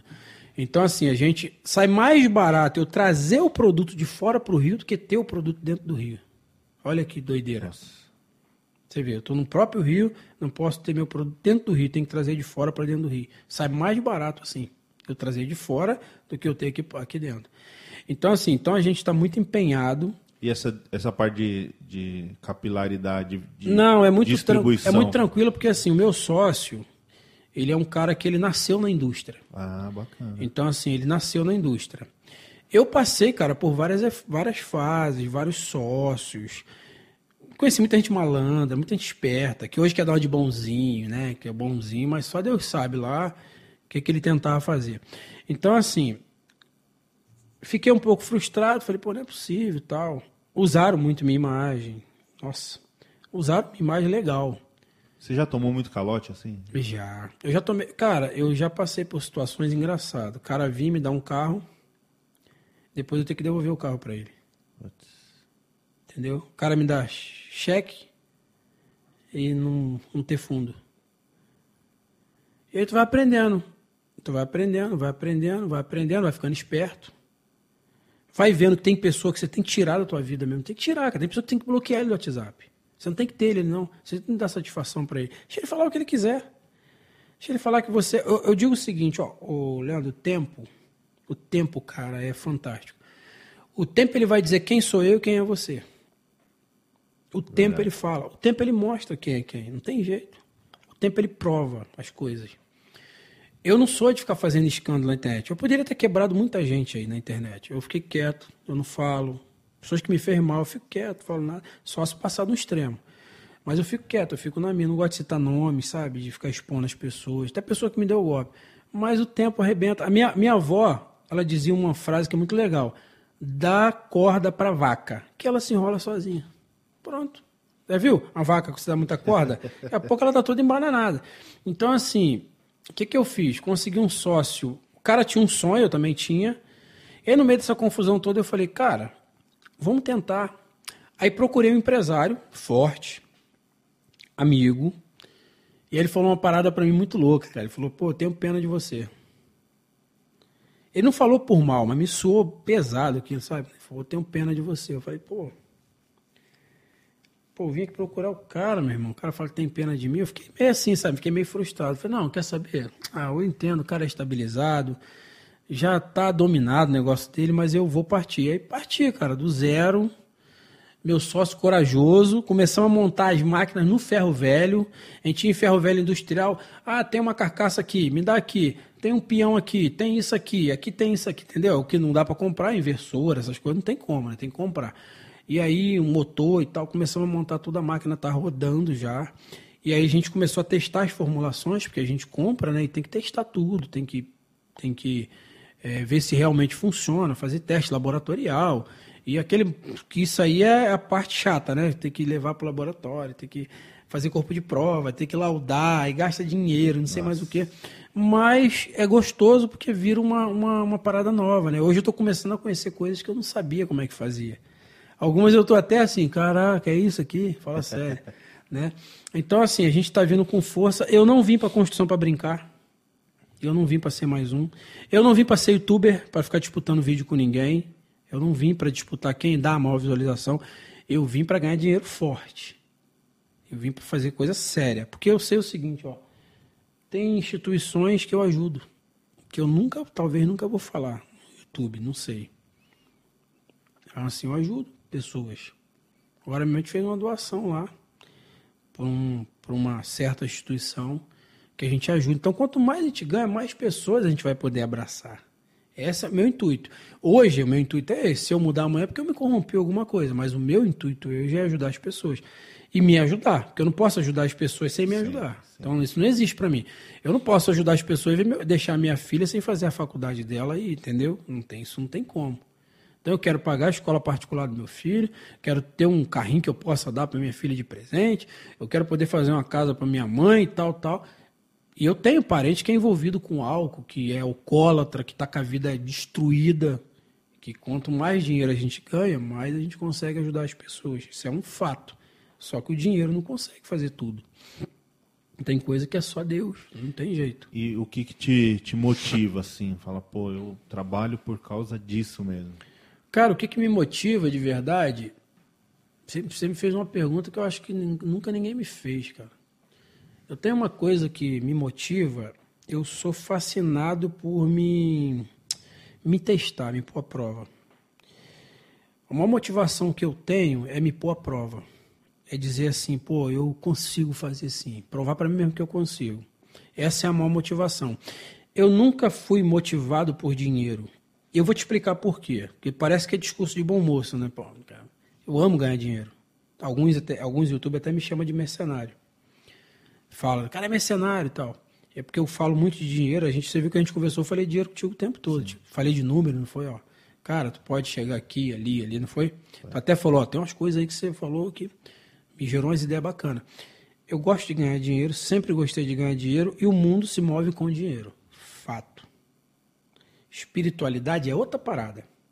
Minha vida espiritual, Deus. Por exemplo, eu tinha uma vontade. Eu quero ser um evangelista. Eu falava, eu não quero ter dinheiro de igreja nenhuma, não quero que ninguém banca nada para mim, não quero ajuda de ninguém. Deus me deu isso. Hoje eu vou nas igrejas, eu vou lá, eu vou aqui, eu vou ali. Eu não tenho compromisso com ninguém, ninguém, eu não tenho rabo preso com ninguém. Eu não vou ficar calado porque alguém está me bancando, sabe? Deu para entender? Sim, não sim. que o espírito seja esse, das pessoas de onde eu vou. Mas ele não pode me calar porque eu estou bancando esse cara. Então eu sempre tive. É, é- é uma coisa minha, tá? Não sei se está errado, está certo, Deus sabe. Mas é pessoal. Então eu não tenho. Eu não pego dinheiro de ninguém. Primeiro que eu não posso receber dízimo porque eu não sou pastor. Isso- é, é coisa do pastor. Então é dele. E você prega sobre dízimo? Cê Prego muito, isso? muito. Eu tive uma experiência com dízimo, né? Cara, eu tive uma. Ó, eu, tem, tem diferença, né? Questão de dízimo e de, de você dar oferta também, né? Tem, tá falando aí. existe hoje, hoje como a gente está no mundo polarizado, todo mundo fala um monte de coisa, mas se aprofundar no assunto, são poucos que se aprofundam de verdade, que realmente conhecem. Porque tem muita gente que fala que conhece a Bíblia, não conhece nada. Cara, quando eu me tornei evangélico, eu li tudo que você imaginar. Tudo. Eu não toco nesses assuntos aqui, né? No, no pulo do gato. Mas, ó, eu li as 95 teses de Lutero. Eu li sobre Wycliffe, João Wood, Jerônimo, Joana d'Arc. Eu li sobre o Papa Pio XII. Eu li sobre a Assunção de Maria. Eu li todos os livros apócrifos da Igreja Católica. Eu li a vida de, de Ellen White. Eu li a vida de Wesley. Eu li a vida de Jerônimo. Eu li, cara, eu li, eu li tudo, São Patrício. Eu li tudo que eu podia ler. Eu li tudo que podia ler sobre, sobre o catolicismo. Tudo que eu podia ler, eu li sobre o catolicismo. Eu li tudo que eu li sobre o protestantismo. Eu li tudo que eu podia sobre o testemunho de Jeová. Eu li a Bíblia dele toda, toda, toda. Eu queria, eu queria saber quem foi, por quê, da onde que morreu, como morreu, como aconteceu. E você pira nessas questões de, de, é, conspiração? Não. Porque que envolve, envolve muito a, a, a direção do nosso país. Não, a- não, eu, eu vou te falar por que, que eu não. Por que, que eu não me ligo nessa parada de mensagem subliminar? É. Vou te falar por quê. Cara, existe uma verdade, querendo o mundo aceitar ou não, a Bíblia é a pura verdade. Eu, você dizendo assim, é mentira para você, mas ela vai continuar sendo verdade. E o que está ali está acontecendo na nossa cara e não adianta você brigar porque vai acontecer. Vou citar uma das coisas que é polêmica, que eu não estou aqui para polemizar nada, só estou citando, né? Que eu espero que as pessoas tenham maturidade para entender. Jesus disse assim: tal como foi nos dias de Sodoma, assim será antes da vinda do Filho do Homem. Nos dias de Sodoma imperava o homossexualismo. Isso que está acontecendo é profecia. Eu posso ir para a internet, brigar, não vai me calar. Vai acontecer. Eu querendo ou não, porque senão Jesus era mentiroso. Senão a palavra dele não ia fazer efeito. Deu para entender? Então, eu, eu, eu tenho as minhas crenças. Ponto. Quem me conhece, eu, eu, eu tenho direito de ser aquilo que eu sou. Se eu não tiver direito de crer e acreditar no que eu quero, cara, então eu tenho que parar de viver. Eu gosto do homossexualismo? Não, eu sou contra. Acabou. É fato, eu falo isso no meu canal e acabou. Ah, não vou. não- eu tenho vários homossexuais. Eu tenho homossexual na família. Parente meu. Eu Você sempre. tem um bom relacionamento. Não, ótimo. Eu, eu, eu abraço, eu trato muito bem. Eu sou contra a prática, mas não sou contra a pessoa, pô. Sou contra o pecado, não contra o pecador. Eu, eu prego para pessoas pecador para se converter. Ah, mas é todo homossexual e tal que é pecador, que é. Não, não, cara, tem gente muito boa. Tem, tem pessoas maravilhosas que são meus amigos. Que a gente conversa. Só que eu quero dizer para ele o seguinte, cara, eu não concordo contigo. Assim como ele não concorda comigo. Sim. A gente vinha no caminho, o HP falou, cara, tem coisa que eu não concordo contigo, que é estranho, mas que para você também é estranho algumas coisas que eu concordo. E assim, é, eu já, já participei muitos anos na, na igreja, praticamente nasci, né? E eu vi também, né? Vamos colocar o outro lado. Sim, Tem muita sim. coisa errada também, Muito. né? Ó, hoje 90% dentro da igreja está errado. Aí você fala assim, pô, mas então 90%, cara, é humano. É humano. Eu vi pastor cair pra caraca. Eu vi muito problema. Meu foco não tá nesses homens. Meu foco tá em Deus. Meu pastor é um homem sério. Por isso que eu tô lá. Se ele não fosse, eu não tava. Meu pastor, cara, é um homem muito sério. Tem. Tá velhinho já, tadinho. Gente, uma pessoa maravilhosa, me ajudou muito. Um homem sempre foi exemplo. Eu viajei com esse cara várias vezes. Eu viajei com o pastor Weber várias vezes. Um homem de exemplo onde ia. Exemplo, exemplo, exemplo, exemplo. Era uma, uma pancada atrás da outra que eu tomava de exemplo. A ponto dele poder ter dinheiro para ele comer e dormir onde quiser, ele procurava o hotel mais barato e falava para a gente assim, meus filhos, dízimo não é dinheiro para a gente brincar. A gente tem que respeitar essas pessoas que vão pro sol quente para dizimar pra gente. E aí tem uma galera bitolada, eu vou dizer uma coisa para você. Todo mundo que fala mal de dízimo não é dizimista. É fato. O quem dá dízimo não fala mal do dízimo. Eu dou dízimo, eu sou dizimista fiel. Eu sou dizimista e ofertante. Eu tive uma experiência com dízimo. Minha experiência é que eu tenho direito de tê-la. Não é assim? Uhum. Ah, você teve uma experiência e não dá. Amém, não dá. Gasta com o que você quiser, com o teu carro, com a tua cerveja, com prostituta, não sei. Não importa, é dinheiro teu. Quem vai dar conta depois é você. Mas eu sou dizimista. E se eu não puder falar que eu sou um dizimista, se eu não puder. Cara, se eu não posso expressar as minhas opiniões, então nós não temos direito de nada. Porque assim, eu posso te ouvir, você chega lá e fala. Eu, eu ouço coisas que eu sou contra. Se na escola do meu filho tivesse lá um ato dentro da escola para ele ter, a menina ter que ir no banheiro do menino, eu tiraria meu filho da escola e pronto, acabou, é direito meu. Quem é poder dizer que não? Mas você não vê que tem muito mimimi hoje? Tem, muito mimimi. Muita gente. Eu venho de uma era, cara, eu venho não, tô com 42 anos. Eu venho, eu vi essa era mudar, né? Você viu também, a gente Sim. viu. Por exemplo, mãe bater. Cara, a coisa mais normal do mundo era tomar tapa na cara de mãe. E era na frente de todo mundo, era engraçado. A mãe corria atrás da gente chinelo. Não, a mãe corria de chinelo, minha mãe corria de cabo de vassoura. É. E minha mãe me desmou com cabara de vassoura. E eu amo minha mãe. É. Eu sou apaixonado pela minha mãe. E aí daquele que tentar pôr na minha mãe, vai arrumar uma briga. Quem, minha mãe me batia, mas ela é minha mãe, pô, ela pode é. bater. Então, assim, a gente vem de uma era onde corrigir criança era normal, falar. Cara, é uma era esquisita. Hoje você não pode falar alto não, se em você, público assim. Se você tiver um timbre de voz igual ao meu, você já é um cara é. homofóbico. E olha que eu nunca. Eu não sei nem o que é ser homofóbico, né? Porque eu, eu ouço falar disso, mas eu, particularmente, eu, eu, eu não sei o que é isso. Assim, é, eu, eu, não, eu já vi falar, mas eu não conheço ninguém que eu conheça que mata homossexual por prazer. Eu não, eu, tô falando eu, já uhum. vi na televisão mas eu mesmo conhecer quem faz isso, eu nunca. Até porque na minha infância, quando o cara era gay, tomava cascudo, moto. Não, e a gente ouvia de tudo, né, cara? Não, e a gente. E cada um tinha um, tinha por um exemplo, apelido. Eu, eu mesmo tinha apelido. Não. Os caras da rua, cada um era, criança, era chamado por nome. Era a apelido. criança fazia meinha na época, né, garoto? O garoto ficava se esfregando o saquinho no outro garoto e ficava com tesão de mijo, que a gente falava. e era uma coisa, e era uma coisa natural. Criança, a gente falava meinha, tá fazendo meinha. Então, aí o que a mãe fazia, ó? Dava Essa uma não coça. conhecia, não, pô. Não, e, e, não era, e não era, ninguém era gay, nada disso, cara. Era só criança tentando se descobrir. Aí hoje querem pegar uma criança, por exemplo, meu filho, com 9 anos de idade, um moleque que não tem discernimento das coisas ainda, não tem, e não tem discernimento para chegar e dizer, eu quero ser isso. Até porque tu vê jovem com 16 anos que não tem discernimento, faz um monte de cagada. Então, assim, como é que você quer pegar uma criança? Entendeu? Pô, deixa isso entre nós, cara. Vamos resolver os adultos. Não, não tem que botar criança no meio disso. Para quê? Para que, que vai botar uma criança de 9 anos? Para quê? Para que, que vai querer botar isso numa cartilha de escola? Para quê? Para influenciar uma criança? Entendeu? Fica botando coisa na cabeça da criança.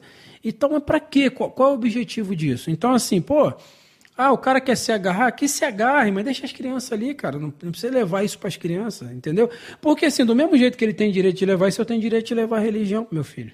Eu tenho direito de dizer pro meu filho que a Bíblia é verdadeira. Ah, mas eu não acredito. O problema é teu, você não acredita, mas eu acredito. E acabou, é um direito meu. Eu, eu, sou, eu sou um cidadão brasileiro, sou um ser humano que tem o direito de ter minhas escolhas. Por exemplo, você sabe, eu gosto de armas. Eu sou um cristão que gosta de armas. Se você for, for discutir comigo, se você for falar comigo, se você for falar comigo sobre armas, biblicamente eu vou te dar uma coça. E eu Todo vou dizer mundo uma... andava armado, né? Não, eu vou dizer uma coisa aqui que vai, que vai chocar, quer ver? Quer, quer fazer um corte? corte? vou... A maioria dos profetas que eu creio são assassinos. E agora, como é que fica? E aí, como é que fica nós agora, os cristãos? Moisés matou? Assassino, né? Moisés é um homem de Deus ou não é? Respeitado dos dois lados. Davi, assassino. Salomão, assassino. Poderia citar o dia inteiro os assassinos da Bíblia. E são homens de Deus. Ah, então, Wes, você está dizendo que todo assassino é de Deus? Não. Era uma época diferente. O cara tinha que se defender. Mas e se eu mato hoje, eu, Wesley, vou lá dar um tiro num cara que invadiu a minha casa, que quer me roubar e tal? Eu me torno um assassino, mas um assassino tentando me defender. E a lei diz o quê? Se é por legítima defesa, realmente por legítima defesa. Você não tem culpa. Então, aí eu te pergunto, as pessoas que falam, o mimimi. Ah, hoje tem. tem a, a maioria das pessoas que fala que não pode ter arma, eles moram num condomínio fechado, com segurança armada eles têm segurança.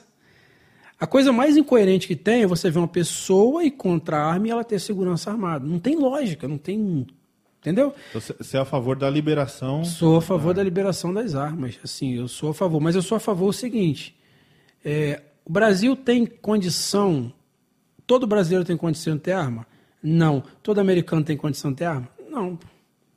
não acontece cada loucura não lá. Não né? acontece né? lá. Então, assim, o que eu estou dizendo é o seguinte: o que, que é arma? Arma é um treinamento, cara. Eu, eu tenho arma. Minha mulher atira, meus filhos atiram e tal. É, eu sou bom atirador. Eu, eu sou bom, eu atiro. Tem dia que eu atiro um tiro dentro do outro e tal. Então, assim, eu sou bom atirador. Só que é o seguinte: eu não estou falando de tirar a vida dos outros. Estou falando de atirar como esporte. Eu gosto de pro stand, atirar, descarregar 12 e tal. Então, assim, eu sou a favor que liberasse a arma, sou, depois que o Brasil tivesse uma preparo para isso. Conscientização, né? Conscientizasse, tivesse leis. Porque é o seguinte, cara, a arma tá liberada. Quem fala que a arma tá proibida, ela tá liberada pro bandido. É. Ah, onde eu moro, os caras passam armado e ninguém faz nada, pô. 38, fuzil, não sei mais o que, não sei mais o que, não sei mais o que. Então, assim, então, é muito mimimi, cara. Entendeu? Então, assim, eu sou a favor que você tenha o direito de se defender. Eu não sou a favor de covardia. Deus não era a favor de covardia. Nunca foi. Mas Deus nunca teve filho frouxo. Eu nunca vi na Bíblia Deus ensinar você a ser um tapado, um topeira. Eu nunca vi isso. Pelo contrário. Pelo contrário. Pedro, quando cortou ele de mal, todo mundo fala isso, né? Pedro cortou ele de mal. Jesus falou o quê? Mete a tua espada na bainha. Não falou para jogar fora. Uhum. Falou, não faz isso, rapaz. Quem com a espada mata, a espada morrerá. Bota essa espada na bainha. Na bainha é lugar de quê? De pegar. Não manda jogar fora. E, e, uma coisa que ninguém cita, tem medo, é Lucas capítulo 24, se eu não me engano, é 20, Lucas 24, 36, não sei se é isso, onde lá está escrito assim, Jesus falou, quem tem alforge, compra, compra espada, porque eles iam ser perseguidos. Aí o discípulo falou assim, ó, nós temos duas. Ele falou, tá bom, já basta. Jesus mandando comprar espada. E era a arma do momento. Ah, mas uma arma do... Ah, pô, cara, tu acha que flecha era o que? Era o tiro da época. Era flecha, era bala da época. A espada era, era feita para quê? A não ser para se defender ou matar alguém. Era para isso que eles tinham. O próprio Paulo tinha espada. Paulo tinha... era assassino, né? Muito assassino. Ele matou, inclusive. É um dos piores, né? Ele ainda matou muito crente. É. Então, assim, se você for, for, for analisar, agora, tem gente que não gosta, é um direito dela também não ter. E eu acho que assim também, é, quando você libera, pelo menos tem uma lei que permite o uso de arma, o, cara vai pensar dez vezes antes de entrar na casa de alguém? Cara, eu vou te falar, é, arma é o seguinte, é bom você ter e nunca usar. É. Isso é real. Porque você chegar a tirar a vida de uma pessoa é muito forte isso, é. Você tirar, pô, interromper. Mas o cara tá querendo interromper a tua. E assim, você acha que eu, como homem, pai, pai, pô, eu sou pai, cara. Eu tenho um filho de 9 anos, eu tenho uma menina linda. O cara vai entrar na minha casa para bagunçar minha mulher meu filho. Ele não vai bagunçar minha mulher e meus filhos. Ele não vai. Porque a lei, não só de Deus, mas a lei do homem, me dá liberdade para me defender. Então, se ele tentar bagunçar e eu puder, eu vou arrebentar ele na bala. E sem dó. Mas eu nunca quero ter que fazer isso. Eu quero, as minhas orações, Senhor, nunca, nunca deixe o inimigo entrar, se aproximar, me livra do homem violento, sanguinário, porque eu não tenho prazer nisso. Mas eu quero ter o direito de me defender. Eu quero ter esse direito. Por que, que eu tenho que ter esse direito privado? Se eu escolho morrer tomando tiro, me defendendo, a escolha é minha. Eu escolhi assim. Eu tenho uma crença que eu prefiro morrer lutando do que morrer como covarde, morrer prostrado. Então eu sou a favor da liberação de armas? Sou. Conheço centenas e centenas e centenas de pessoas armadas que são gente finíssima, mas também conheço gente armada que é descontrolada. Mas nós temos aí meu vizinho matou o outro vizinho com uma machadada na cabeça. Não precisou de bala, não. Não precisou de arma, não. Quando o cara é ruim, o cara é ruim. O cara dá Briga de facada. bar ali, o cara pega Briga de bar, o cara mata na garrafada. Quando o cara é ruim, cara, o cara é ruim. taco de bilhar. Só que quando fala de arma é diferente de ir lá e comprar uma, uma faca. É muito diferente. Tem leis. O cara vasculha a tua vida toda. Cara, minha vida foi vasculhada para ter arma. Você é vasculhado pela Polícia Federal, pelo Exército Brasileiro. É, você tem que comprovar um monte de coisa. Você não pode ter treta na tua vida nenhum, passagem por nada. Aí você demora uns seis meses para ter tua arma ainda. E é cheio de lei para ter arma. E é, é caro pra você poder Não, tirar essa? não é tão caro mais não. Hoje com 7 mil reais você já tira ah, a CAC, né? CAC é a melhor coisa para você fazer, porque o CAC ele tem o a gente chama de porte abacaxi. Você pode portar arma municiada na cintura indo para o stand, não indo para farmácia, mas indo para o stand você pode. Isso é um tipo de porte, vamos dizer assim. É, mas não é pra população geral, né? Pagar Não, pra- pra não até porque não é um esporte barato, tá? Tipo assim, a arma para você ter é barato. A arma é barato. Que- Você ver? Ah, hoje, se eu quiser ter uma 12, uma carabina Hudson, é 10 mil, é linda. Ela pega 7 tiros, mas cada tiro é 10 pau. Então, assim, hoje tá mais caro, tá 15. Então, assim, pô, cada tiro que eu dou é 15 reais. Se eu der 100 tiros, eu vou à falência. Então, não é um esporte para quem tá duro. Não é um esporte para quem não tem condição. Uma- um cartucho de munição, uma munição hoje para você atirar no stand é 4, 5 reais. Então, para você atirar no stand, que é a munição recarregável. Mas tem a munição que você manda que recarrega, você compra os insumos e tal, é mais barato para quem gosta de atirar. Tem cara que gosta de dar muito tiro, entendeu? Tem cara que ele se contenta com 3, 4 pentes, tem cara que tem que ser 10 pentes para ele. Entendeu? Então, assim, depende da situação de cada um. Atirar, cara, é gostoso demais. É como fazer um gol. É muito legal. É, você, e quando você atira, você desenvolve uma doutrina sobre armas. Entendeu? Uma doutrina. Então você vê, é isso que eu falo, cara. Eu sou pedreiro, mas tem outros nichos que eu tô dentro, entendeu? Então eu tô dentro de uma sociedade. Às vezes as pessoas esquecem que nós somos seres humanos, que nós temos famílias, que nós consumimos, que nós bebemos, que Só nós... pedreiro, só pedreiro e acabou. É, entendeu? Então, assim, eu tô falando beber, mas eu, eu, por exemplo, não bebo bebida alcoólica.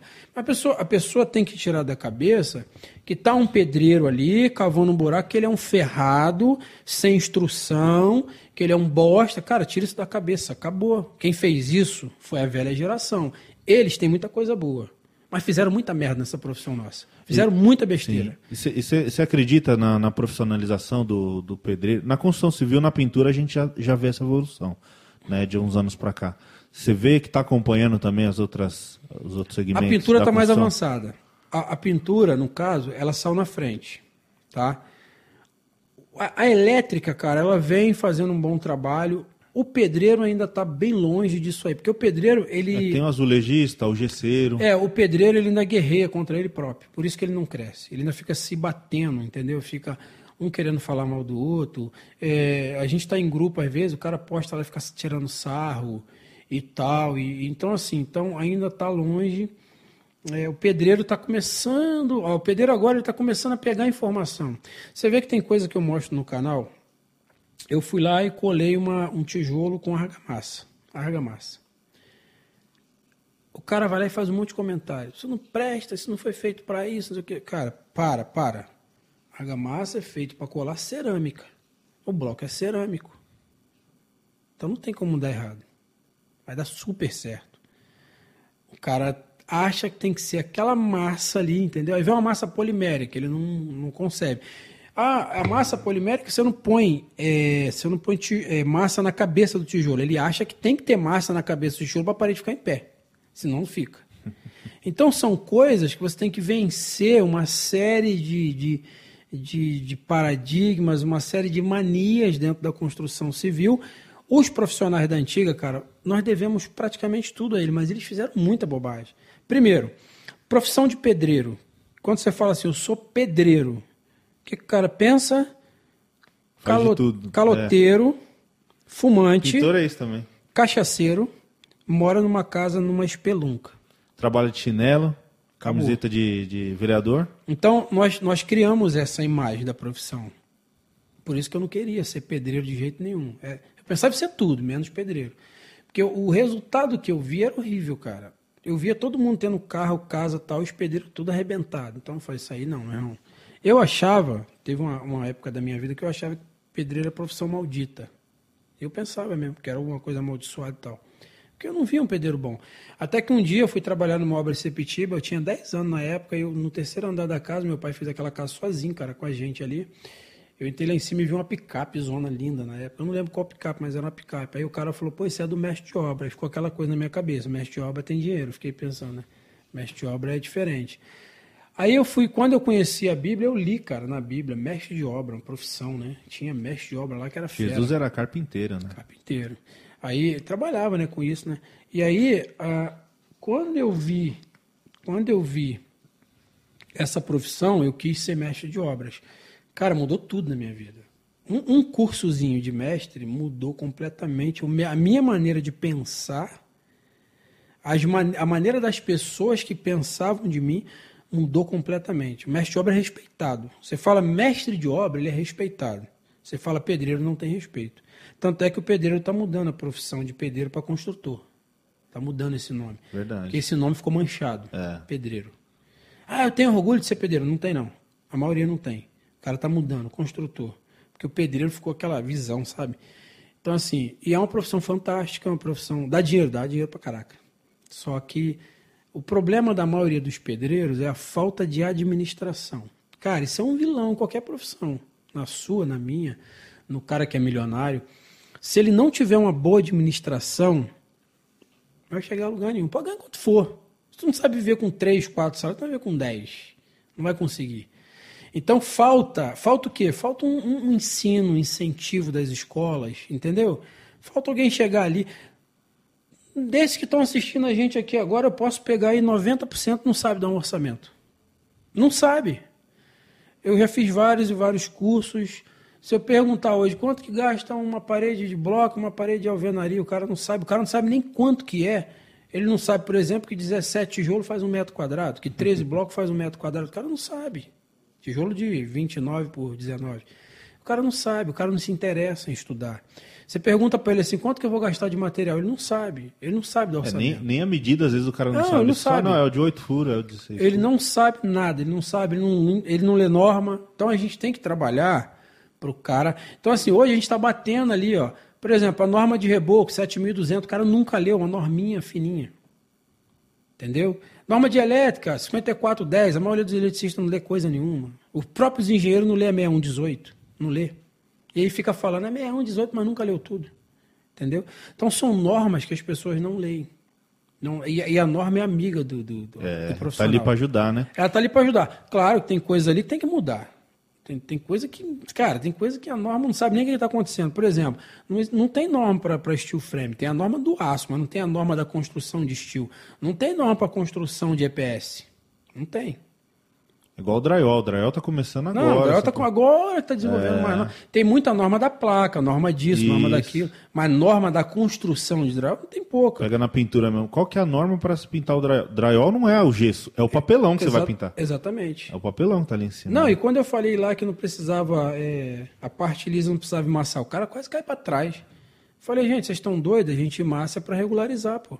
Eu vou regularizar a, a, a, o peito da placa? Não faz sentido. Eu vou ali. Eu vi vocês falando de Prime, né? E fundo preparador. Eu, particularmente, adoro fundo preparador. Então, assim, nas minhas obras é fundo preparador em tudo. E hoje temos fundo preparador que é Prime, faz o mesmo papel. Ele é, ele é fundo preparador e é um Prime. E uma solução melhor ainda é a impermeabilização também. E, ele não, e ainda é impermeabilidade. É. A Dry Leves tem produto é. aí que é um fantástico. Ela faz, ela, ela remate a resina para mim é uma das melhores. Tô te falando de coração. Smart Resina é sensacional. Ela faz os três papéis. Ela impermeabiliza, é um fundo preparador e prime. E um promotor de aderência ainda. Filha da mãe o produto. Então, assim, é um produto fantástico. Tem produto que a gente tem que tirar o chapéu para ele. Tem produto que não presta. Tem produto que você. Não, isso não... Mas tem produto que é bom. Então, cara, tem que se atualizar. Se você não correr atrás, você vai ficar. Pô, hoje eu vejo assim, ó. Tu faz hoje, tu fecha o quadrado e faz tudo em drywall, cara. É. E aí o cara Isso só. Aqui é drywall. Então, e o cara só conhece perfil fininho. É. Tem perfil enorme. Então, assim, então, o cara que não se atualiza, que não corre atrás, e eu tenho que correr atrás, porque a galera que trabalha comigo, ela, ela às vezes não vai entender. Mas eu tenho que entender o que eu estou fazendo. Sim. Ó, agora, o HP vai entrar numa empreitada aí, a gente vai entrar junto, vai fazer sete casas. Se o HP, o HP é fera na, na hidráulica. O HP, o HP, na verdade, é fera em tudo, né? O cara é monstro. Literalmente. Tu fala igual o Felipe. Todo mundo aqui, o Felipe falava que era monstro. Eu fiquei rindo. Esse é monstro. Alessandro é monstro. Sei quem é monstro. Falei, caraca, cheio de monstro. Aí eu tô agora, a gente correndo nesse dia dele. Então eu tô falando assim, o HP é monstro. Mas, mas, o HP, o cara é surreal, meu irmão. O conhecimento que esse cara tem é animalesco, assim, com obra. O cara é animal. É, o, o Felipe Lisov. Felipe Lisov, o Lisov, que é um amigão. Conheci ele quando ele tinha, ele tinha um sonho de chegar a 500 seguidores. 500 seguidores. Aí eu liguei para ele e falei: vou te dar um presente. Te dar um presente de Natal. Aí ele num dia bateu os 500 seguidores. Ficou todo. No outro dia ele foi punido, né? É. Quando sobe assim do nada, o YouTube tira para ver o que está acontecendo. Aí perdeu tudo de novo. É, e depois voltou, né? Então, assim, então, uh, tem que se atualizar, ainda que você não faça tudo. Ninguém faz tudo bem feito, não tem como. Se eu falar, por exemplo, eu sempre tive uma dificuldade muito grande na pintura, isso é notório no meu canal. Sempre. Mas você pergunta para mim de permeabilização, de tinta, disso, daquilo, eu, eu sei fazer. Você só sabe que, a teoria, né? É, só que eu não, eu não sou, eu não tenho paixão por pintura. E vou te explicar por quê. Eu acho, primeiro, um trabalho que tem que gostar, porque é acabamento, tem que ser bom. Rolar, eu rolo. Tirar um defeito da parede, eu tiro. Mas não é o mesmo gosto quando eu estou fazendo uma estrutura. Eu sinto que eu faço forçado. Eu falei, pô, para que eu vou ficar atrapalhando uma parada que não é minha área, que eu não gosto de fazer. Por que, que eu tenho que ficar atrapalhando quem gosta? Então o que, que eu faço? Eu contrato o cara que é profissional. Bom, mas eu tô sempre. Não, eu quero usar algodão na parede. No meu canal eu vou lá e dou o passo a passo, porque eu sei fazer e não vem falar que tá mal feito, porque tá bem feito. Uhum. Mas eu não vou ficar fazendo aquilo ali pro cliente, porque não é a minha pegada. Uhum. Agora, estrutura, cara, você me deu madeira, concreto e pedra comigo mesmo, filho. Eu gosto. Gosto de estrutura, gosto de tijolo. Eu gosto de coisa bruta na obra. Quando chega na. Por exemplo, eu não gosto de reboco. Eu não gosto. Eu já fiz vários vídeos de reboco. Eu detesto rebocar. Mas eu tenho que rebocar, eu tenho que sobreviver. Mas é pra você se eu gosto? Não gosto. Eu não gosto. Tanto é que chega no reboco, eu chamo o estucador. Falo, oh, cara, tem um reboco ali pra tu e tal. Só faz isso. Eu corro do reboco. quando, e... eu tenho, quando tu vê rebocando, é porque não teve jeito, cara. Falou, tá ali, mas tá agoniado. Mas eu, mas eu faço. Você falou um negócio bacana no começo, que é. Você acha que hoje em dia a pessoa tem que abrir o leque, ela não pode fazer só uma coisa. Na construção. Exatamente. O que, que você acha? Porque a gente escuta muito isso. O cara sabe fazer tudo e não faz nada direito. Na construção, o que, que você acredita? Ou o que, que você recomenda pro cara? Ele tem que fazer de tudo, ele tem que aprender de tudo? Eu acho que ele tem que ser especialista numa coisa que ele goste de fazer, mas não ignorar as outras coisas. Eu vou, vou falar por quê. É, eu sou eletricista profissional. Profissional mesmo, assim. Eu sou eletricista residencial e predial profissional. Eu sei o que eu estou fazendo ali. Eu sei o que é um IDR, um DPS, um disjuntor termomagnético, eu entendo da norma e tal. Eu aprendi a elétrica, gosto de elétrica, por quê? Eu fazia minha construção lá tal. Chegava na hora da elétrica, eu passava todos os fios, deixava tudo bonitinho, eu sei fazer cálculo de demanda, tudo bonitinho. Queda de tensão e ponto. E sei fazer isso de maneira simples, sem papagaiada, sabe? Sei fazer de maneira simples. Pô, chegava lá, pedia o cara para ligar o disjuntor, o cara me cobrar um barulho 800. Aí eu pulava. Pô, cara, me ajuda aí, pô, o orçamento já tá espremido e tal. Aí o cara jogava na minha cara, irmão, quer fazer? Faz você, pô. Aí eu peguei e falei, tá aí, eu vou fazer isso. Aí fui estudar passei a me tornar um eletricista. Fa todas as elétricas que eu faço? Não, tem várias elétricas que eu contrato um eletricista para fazer, porque às vezes eu não tenho tempo. Mas eu gosto de fazer elétrica. Eu faço todas as elétricas? Não, mas eu queria aprender a ser um bom profissional, até para me comandar a minha equipe, saber se ela está fazendo certo ou não. Então, hoje, se o cara chega ali e ele liga, por exemplo, ele faz um dimensionamento errado, eu sei que está errado. Inclusive, quem dá o dimensionamento sou eu eu dou o dimensionamento e tal. Quando precisa do engenheiro, que é uma obra grande, aí o engenheiro calcula, dá o projeto, e aí fica mais fácil trabalhar com o projeto. Então, fiz dois cursos na elétrica e o resto é prática, prática, prática, errando e aprendendo, errando e tomando choque e fazendo besteira e pegando fogo e quase morrendo e aquela coisa toda, e Deus me guardou e eu tô aí. Então, assim, a, a o cara faz a casa, ele puxa a elétrica. A elétrica puxa o drywall, o drywall puxa a elétrica. Uma coisa puxa a outra. Uhum. Só que o fato de você saber não quer dizer que você vai fazer. Mas vamos lá, vou te dar um exemplo. Você está em casa, você tem que sobreviver, negão. Você está duro. Você está em casa, tem filho, pode ter conta para pagar.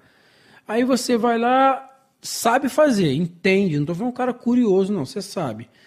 Aí você fez a alvenaria, todo cliente chega e fala assim para você: acabou a alvenaria, você não tem mais alvenaria para fazer. Fala assim, rapaz, eu queria fazer essas paredes aqui de drywall. Se você sabe fazer, qual é o problema? Deu para entender? Nenhum profissional que eu conheço faz tudo. Nenhum faz. Nenhum. Nunca conheci um, um faz tudo. Esse faz tudo eu nunca conheci. Não existe o faz tudo. Eu quero ver um cara que fala, eu faço tudo. Telhado, blindex, não faz.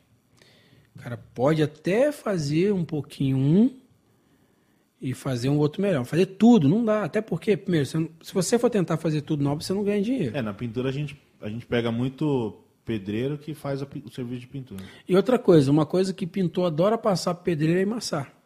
Ele passa, porque é a parte chata. Ficar emassando parede é uma parte chata. É. Então eu conheço vários pedreiros que ele massa pro cara tudinho, depois o cara vem e dá o acabamento. E tem pedreiro que é rápido demais para emassar. Eu, eu trabalhei com um pintor, o Lucas de Cabo Frio, meu irmão, o cara é uma máquina para emassar, cara. Máquina. O cara vem com tu fica assim, caraca, mano, hum. o cara amassou coisa que eu não amassaria em um mês. Então, assim, eu sou a favor do faz tudo? Não, mas eu sou a favor de que o cara aprenda o máximo que ele puder. Eu faço muita coisa, algumas coisas eu não tenho nem tempo para fazer. Por exemplo, eu faço telhado. Eu quase eu não tenho quase um tempão que eu não faço telhado, mas o telhado da minha casa quem vai fazer sou eu. E vai ficar bonito, vai ficar bem feito. Mas assim, se hoje a pessoa me procurar, eu acho que quero fazer um telhado assim, assim, eu falo, não, eu vou te indicar um telhadista. Bom. Agora mesmo, a gente acabou de receber um orçamento de uma obra boa, não tinha tempo. Eu passei para um colega, entendeu? Show. E aí eu ganho também para indicar. Tem hora que eu ó, desenrolo contigo aqui. Comissãozinha? É, falou, ó, tem uma obra boa assim, minha cliente quer fazer, vou te indicar, vou te botar lá dentro, é bom tal, mas eu quero uma porcentagem aí. Vamos fechar? Vamos embora. Então acabou. É tanto, é tanto. Entendeu?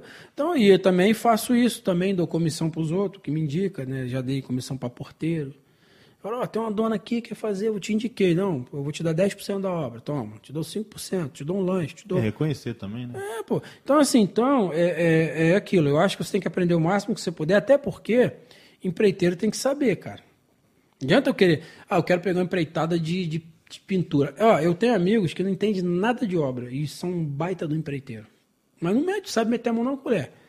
Mas domina a teoria que é uma beleza. Hum. Aí ele vai lá, contrata um monte de pedreiro, um monte de pintor. O meu irmão, meu irmão é empreiteiro, Leandro. Cara, ele tem tudo, ele tem eletricista, ele tem, ele pega obra boa, ele tá com obra top, top, top, top, obra alto padrão. E ele é um cara que ele quase não mete a mão, ele sabe pra caramba, é, é mestre, técnico, estudante, é, vai fazer engenharia agora, mas é um cara que não mete a mão. Mas é um baita de um. Porque tem que ter o um gestor de obra, cara. Não adianta ter o pedreiro só. Solta a peãozada na obra pra você ver o que acontece. Não adianta, né? Não. É uma real... Ó, ninguém gosta de falar isso, principalmente em podcast. Mas a realidade é o seguinte: solta o peão na obra, tu vai ver a bagunça que dá. Não tem critério. Os caras saem fazendo um monte de besteira, entra na casa dos outros sem nenhuma responsabilidade, mexe em coisa que não tem que mexer. E aí? Tem obra já teve casos de acontecer do cara chegar e roubar o cheque da cliente. Cheque assinado, o cara foi lá e pegou a folha e tão inteligente ele botou na conta dele, o filho da mulher policial. O cara chegou, enquadrou todo mundo, quem pegou o cheque da minha mãe? Aí eu não fui, eu não faria isso. Vai falar, vai falar, vai falar, o cara abriu o bico. Aí, vergonha. Entendeu? Tem umas coisas que você não, não dá para entender. Cara que rouba, Dois caras que eu não gosto: o cara que rouba a ferramenta e o cara que compra a ferramenta roubada. Eu não dou valor a esse tipo de profissional. Ah, comprei baratinho. Tu é ladrão igualzinho o cara que tá te vendendo. Porque não é esse preço. Por que, que você tem que comprar? Então, assim, então, tem muito isso também.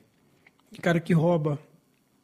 Entendeu? É uma, é um. Eu acho que não é uma parte, é um todo. Acho que cultura, a gente. Né? Cara, é cultura, a gente tem que mudar muita coisa, mas está mudando. É, doa em quem doer o doa uhum. a quem doer. Né? O YouTube, os youtubers mudaram muito a concepção. O, o, outra coisa, teve gente que fala para mim que passou a gostar de obra por causa do canal. Que eu mostrei uma outra realidade. A gente mostra para ele que um pedreiro pode ser um agente, uma pessoa normal. Bacana. Entendeu? Então, assim, então quando eu compro ali a minha picape, que eu ando de Ranger, eu não estou ali andando para me mostrar, não, que isso é besteira. Eu tenho cliente que tem. Pô, meu irmão, carro. Tem cliente que tem carro, que eu não sei nem que carro é aquele, que eu tenho que perguntar, que carro é esse aí? Cara, é um Passat alemão. Ah, isso que é Passat alemão? Maneiro. Caraca. Eu tenho cliente que ele tem a garagem dele que é roda gigante, assim, bota o carro, aí o poste levanta, levanta BMW. Assim. É, roda gigante, é garagem de roda gigante. E o que, que você diz, assim, para o futuro da construção civil? Pro, pro, daqui um ano, dois anos, Cara, no eu, geral. No eu, geral. Acho que, eu acho que ela vai ser melhor do que a que eu estou vivendo hoje. Porque é o seguinte, eu sou a geração que mudou a visão. Mas eu não sou a geração e nem você que vai mudar o conceito. Vai vir esses agora que estão vindo, eles vão mudar. Porque é o seguinte, a geração velha estragou. Estragou a profissão. A minha geração disse para eles, olha, não precisa ser assim. Mas eu não sou a geração, até porque eu estou com 42 anos, eu não sou a geração que vai mudar a construção. Eu sou a geração que deu pontapé. Eu vou ser lembrado como o cara que deu pontapé para a mudança. Hoje eu mostro para um pedreiro que ele não precisa ser um cachaceiro. Eu mostro para um cara que ele pode ter uma ranja na garagem dele, que ele pode ganhar 40, 50 mil por mês. Eu sou o cara que estou mostrando isso para eles hoje. Não só com a obra, mas com o glamour todinho do YouTube. Porque a rede social me deu esse poder de chegar às empresas, de fechar obras boas. Ela me levou até outros clientes. Ela me tornou visível para o mundo. Então eu sou a geração que disse assim para os novos: olha, pode viver igual um doutor, bem, comer bem, ter carro, casa boa. Eu sou essa geração. Mas eu não sou a geração que vai trazer essa mudança sozinha. A gente precisa deles. Por isso que nós estamos se esforçando hoje para matar o que foi feito. O que a gente está fazendo, a gente está reconstruindo o que foi feito. Então eu estou pegando aquele pedreiro lá que andava, que a gente chama de canela inchada. Alcoólatra, pingus, que tomava 51 na porta de barraca antes de trabalhar, que trabalhava bêbado. Eu estou vindo e dizendo para ele: você não precisa ser isso aqui. A profissão é melhor do que isso. Você pode viver bem. Vai vir uma geração que hoje eles estão estudando, eles estão diferentes. A galera está indo mesmo para a escola, está fazendo curso. Vai vir uma geração que vai trazer uma profissão tão bonita que vai ser equiparada a um médico. O cara vai olhar e falar, pô, o cara. Porque, porque a minha vida inteira eu cresci como o arquiteto veste bem come bem, tem casa bonita. O engenheiro come bem veste bem. O cara que é farmacêutico come bem veste bem. O pedreiro é o ferrado. Hoje eles olham pra gente e falam assim: o quê, meu irmão? Tem uns pedreiros aí que tem eu conheço alguns pedreiros que já estão até milionários, né? Dentro do YouTube mesmo tem uns. Então, assim, então, hoje você poder falar, o que, que você faz? Pedreiro? Ah, foi só com pedreiro? Não. Dá para viver com a profissão só de pedreiro? Dá. Se você souber fazer uma gestão. Então, o que, que a gente está ensinando para eles? Olha, aprende, estuda, faz uma gestão, administra, tenha compromisso, que tu vai se dar bem. Entendeu? Mas eu acho, eu vejo futuro na geração, até porque eu estou provocando isso. Eu sou um dos caras que estou aqui para dizer, não, até aqui vocês fizeram bagunça na minha profissão, agora vocês não vão fazer mais não. Porque agora a minha, a minha maneira de pensar, de ser, vai condenar vocês, vai mostrar que vocês fizeram besteira. É isso que eu estou entregando, a mensagem que eu estou entregando hoje é isso. É dizendo para eles assim, ó, você pode usar um relógio bom, você pode ter um sapatinho da Ferrancini, você pode ter uma camisa boa, você pode ter um carro bom, você pode viver bem, você pode ter uma casa de praia, você pode ter um barquinho na garagem. Não precisa ser, um doutor para isso, não. Precisa ser, um homem, trabalhar sério e administrar. E eu espero que essa nova geração pegue esses vídeos nossos e mude essa, essa visão para que lá na frente, talvez o meu tataraneto olhe e fale, pô, a profissão de pedreiro é sinistra, mano, profissão maneira. Entendeu? Quem sabe a gente não vai ter no futuro faculdades aí é, escolas mesmo, técnica para ensinar um pedreiro a ser um pedreiro de verdade, para o cara ter um, um, a ser gabaritado, não só simplesmente como você virou pedreiro, ah, eu virei pedreiro, entendeu? Eu virei pedreiro porque estava ruim, eu virei pedreiro porque eu não tinha dinheiro. Não, pessoas formadas, estudadas, gabaritadas, capacitadas principalmente e autorizadas, né? A fazer. Então é isso que eu estou entregando, essa mensagem que eu estou entregando. Cara, e assim, eu dei meu sangue por isso. Eu estou há oito anos no YouTube batendo batendo, batendo, batendo, batendo e dizendo para essa galera, cara, não precisa você ser essa porcaria que vocês estão te botando na cabeça. Entendeu? Você não precisa sair de uma obra e ir para um puteiro, desculpa falar puteiro, nem sei se pode falar isso aqui, mas uma, um, né? Pra, você não precisa ir lá para um puteiro para gastar teu dinheiro todo que você ganhou, cara, com uma mulher que não tá nem para tu. Entendeu? Pô, tem tua mulher lá, cara. O sexo é o mesmo, pô.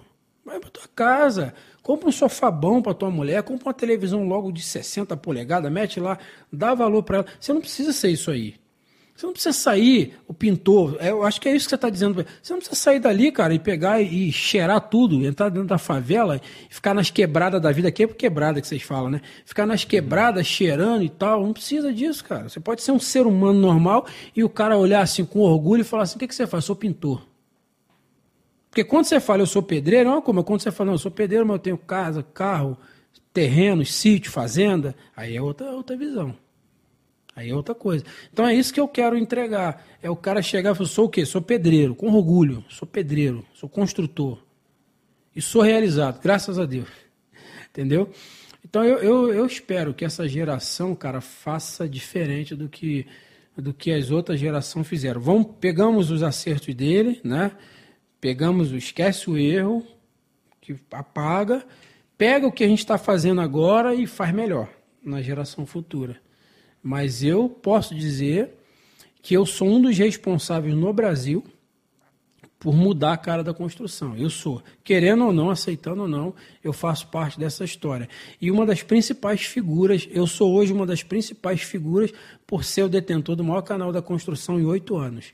Pode ser que amanhã alguém passe, não importa. Mas ele vai ter que ficar oito anos para curtir o que eu curti, porque são oito anos que eu estou no poder.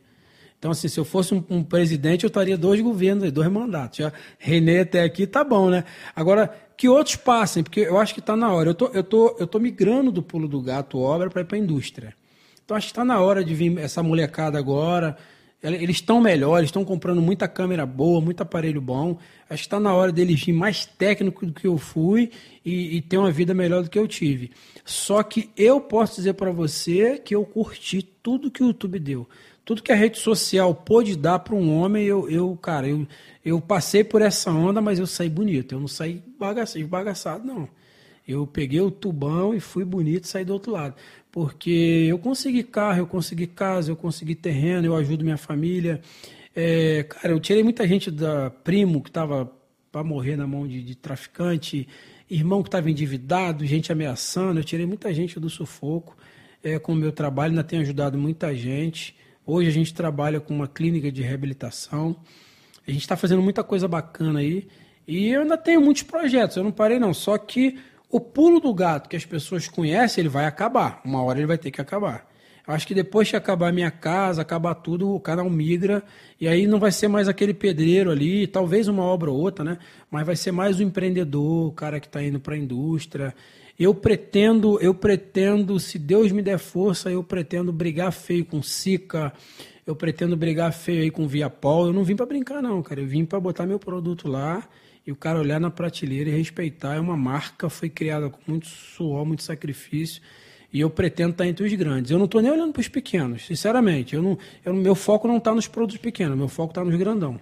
E eu quero brigar pau a pau com a Sica, com a Viapol, e eu, eu, vou, eu vou partir para isso entendeu? Com todo o respeito que a gente tem por as empresas, são produtos maravilhosos, são uma empresa maravilhosa, a SICA é uma empresa sensacional, mas eu quero ter meu produto aí, eu quero ver pintor usando, eu quero ver pedreiro usando.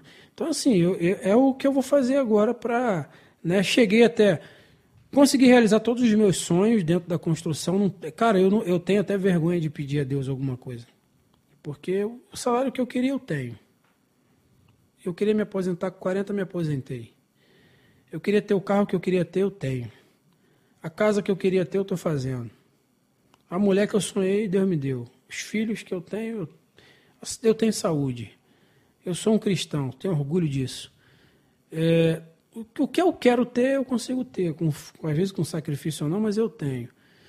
É, as ferramentas, todas as ferramentas que eu quis ter, eu tenho muitas hoje. Então, eu não tenho do que reclamar. Eu passei por essa brincadeira e estou saindo feliz. Se amanhã ou depois o pulo do gato ficar esquecido, e como tudo cai no esquecimento, pode ter certeza que eu fiz meu pé de meia, deixei minha família bem, e é isso que eu quis fazer a minha vida inteira no meu canal. Parou por aqui? Não.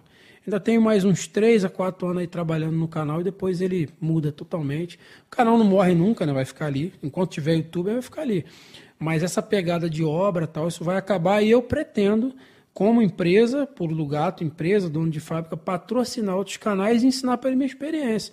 Pegar a galera que eu estiver patrocinando ali, por exemplo, eu patrocino ali um, algum pintor, alguma falar de um produto meu. Eu vou sentar com o cara e vou contar para ele como fazer uma propaganda, como fazer uma propaganda velada, como fazer uma propaganda sem cara de propaganda, é, falar dos erros que eu cometi para ele não cometer, falar do que deve ser falado, o que não deve ser falado. É, eu, lidei, eu lido com muitas empresas, entendeu?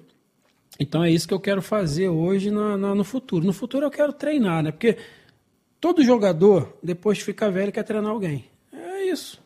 Depois de, depois de pedreiro tal, eu quero chegar e vou treinar essa galera aqui. Vou pegar ali meia dúzia de gato pingado, vou pagar lá uma grana para ele. Vem cá, vou patrocinar vocês. Pega meu produto aqui, faz assim, faz assim. Quer viralizar? Mexe aqui, futuca ali. Acabou. Entendeu? Eu não, eu não sei a receita da viralização, mas quando eu quero viralizar, eu viralizo. Quando eu quero e botar para frente, eu boto. Eu sei o que o público precisa. E eu domino muito de, do meu canal, né? O AdSense, tudo. Eu domino muito do meu canal.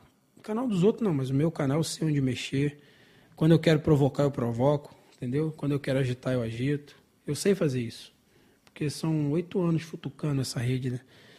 Então, assim, ninguém, eu sempre digo o seguinte: ninguém chega a ser o número um da construção à toa. Se as pessoas acham que foi à toa, não foi, foi com muito trabalho. Foi por só trabalho meu? Não. Muita coisa que está aí foi Deus que me deu. Mas eu trabalhei muito duro. Trabalhei bastante. Tive que usar muitas estratégias para chegar até aqui. E estou muito feliz.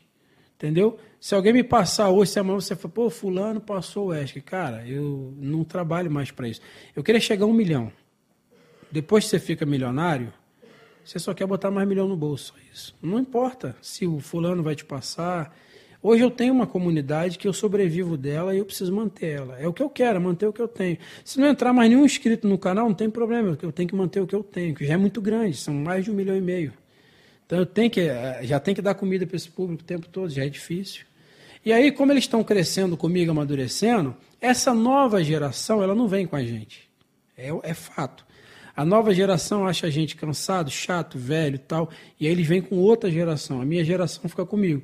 E essa minha geração agora a gente vai falar de outros negócios. A gente falava de obra, agora a gente vai falar de ganhar dinheiro, de empreender, de investir, de como fazer isso, como fazer aquilo, entendeu? Parar eu não vou parar. Parar não tem como. Então, assim, não tem como parar. É, é isso. É, é, eu acho que é isso que eu tenho vontade de fazer. É, cara, eu, tenho, eu, eu sou um cara que eu, eu sonho o tempo todo. Eu, eu acredito muito numa frase que eu boto na minha caneca, né? Sonho se realiza com trabalho. Eu acredito muito nisso. Mas eu acho que você não pode parar de sonhar. Quando você para de ter propósito, você perde em ti de viver. Entendeu? Eu acho que tem que estar sonhando o tempo todo. Eu quero fazer isso, quero fazer aquilo. Eu acho que empreender é muito legal, né? Porque você está ali parado, e, pô, vou começar aqui uma fábrica. E aí, cara, é todo um processo, maquinário, é, problema. E aí é divertido, você vai aprendendo, entendeu? E dinheiro é assim, ó.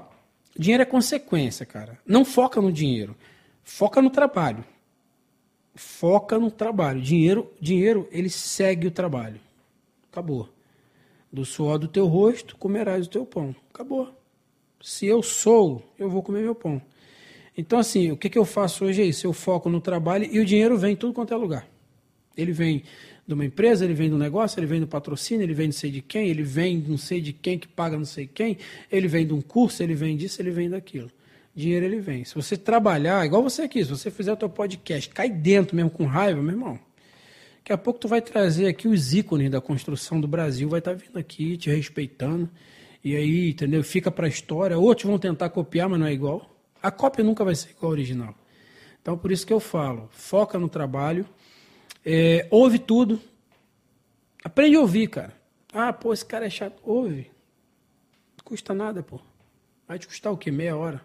Entendeu? Ouve. De repente o cara tem uma ideia boa. E aí? Tem ideia, cara, que te deixa milionário. Ideia besta, que tu olha e fala: Caraca, isso aqui é top. Entendeu? Eu falo sempre assim, ó. Tu acha que é difícil ficar milionário? Eu te provo que é fácil. Sai pela rua, pede um real para cada pessoa, para um milhão de pessoas, e tu fica milionário. Não é fácil? O cara vai te negar um real, pô? Não é possível. Só que ninguém quer sair para pedir, entendeu? É. Tá aí, cheio de gente. Eu duvido se eu te chegar agora e te falar, cara, me ajuda aí com um real que eu tô precisando. Pô, meu irmão, um real vai te fazer falta nenhuma. mas tu não quer pedir para um milhão de pessoas. Então é focar, cara, é focar. É, é, não tem essa, não tem conversa fiada, é trabalho, é trabalho. Não existe é, é, vida fácil para ninguém. A vida não foi fácil para mim. Eu poderia ficar choramingando os problemas que eu tive na minha família, espancamento e tanta coisa mais. Eu poderia ficar aqui fazendo, me vitimizando, entendeu? Eu sou coitadinho, não sei o que. Não, cara. O que passou, o que aconteceu na minha família de ruim, passou. Eu, tomo, eu não levo para minha família, entendeu? Para meus filhos.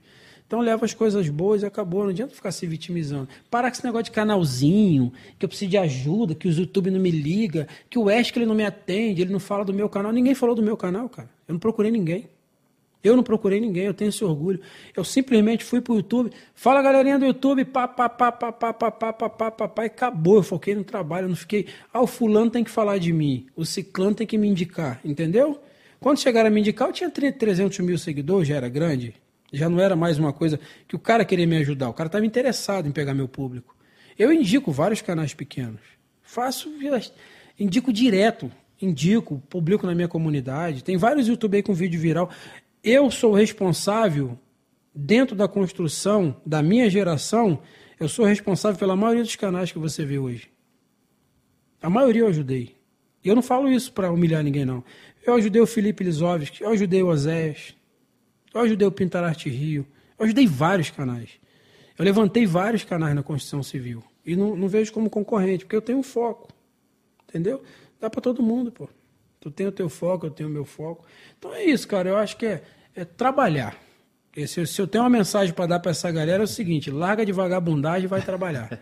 Porque, cara, a, a linha de chegada ela é para quem está disposto a correr. Não adianta você olhar a linha de chegada e falar, ah, legal a linha de chegada. Tu não vai chegar a lugar nenhum se tu não correr. Então, meu irmão, para de preguiça, Tu é youtuber? Quantos vídeos você faz por dia? Ah, eu, não tenho tempo. Eu tenho um milhão e meio e faço um vídeo dia sim, um dia não. E tem semana que eu faço seis, sete vídeos. Então, assim, como é que você não tem tempo? E eu que tenho 22 patrocínios, mais canal, mais não sei o quê, como é que você não tem tempo com um canal pequeno? Aí o cara, ele quer crescer como? Sem postar vídeo. Não vai crescer. Posta um vídeo hoje, posta um daqui a 10, não tem como. Então, é isso. Entendeu? Show. Show. Quer mais o quê? Não tem nem mais pergunta para fazer, né? o que eu queria te dizer é, bacana que você falou, né, do, do, do, do, que você enxerga do profissional, o que você plantou, né, que a gente não vai colher, a gente vai ver lá na frente, né, mas a próxima geração é um pedreiro que virou youtuber, que está virando uma indústria, isso. e que vai contratar youtubers. Isso. Bacana demais isso daí. Você pode ter certeza de uma coisa: a tua história não vai ficar esquecida. Né? Porque as gerações futuras vão lembrar daquilo que você fez, daquilo que você construiu e vão respeitar, você pode ter certeza, porque oito anos como o maior canal do YouTube da construção civil, eu acho que dificilmente alguém vai conseguir bater esse recorde aí. É. Então, dou os parabéns para você, prazer enorme receber você aqui me identifiquei com muita coisa que você falou, né? Que eu também me, me vejo é, muita, muita do seu dia a dia, da forma como você enxerga as coisas. É, parabéns pelo seu trabalho, né? E desejo todo o sucesso do mundo, que Deus te abençoe e que você, uma coisa que você falou ali, você não falou exatamente o nome, mas é uma lei, né? A semeadura. Tudo que a gente planta, a gente colhe. Pode ter certeza Tudo. que você vai colher muita coisa aí. Eu desejo muito sucesso para você.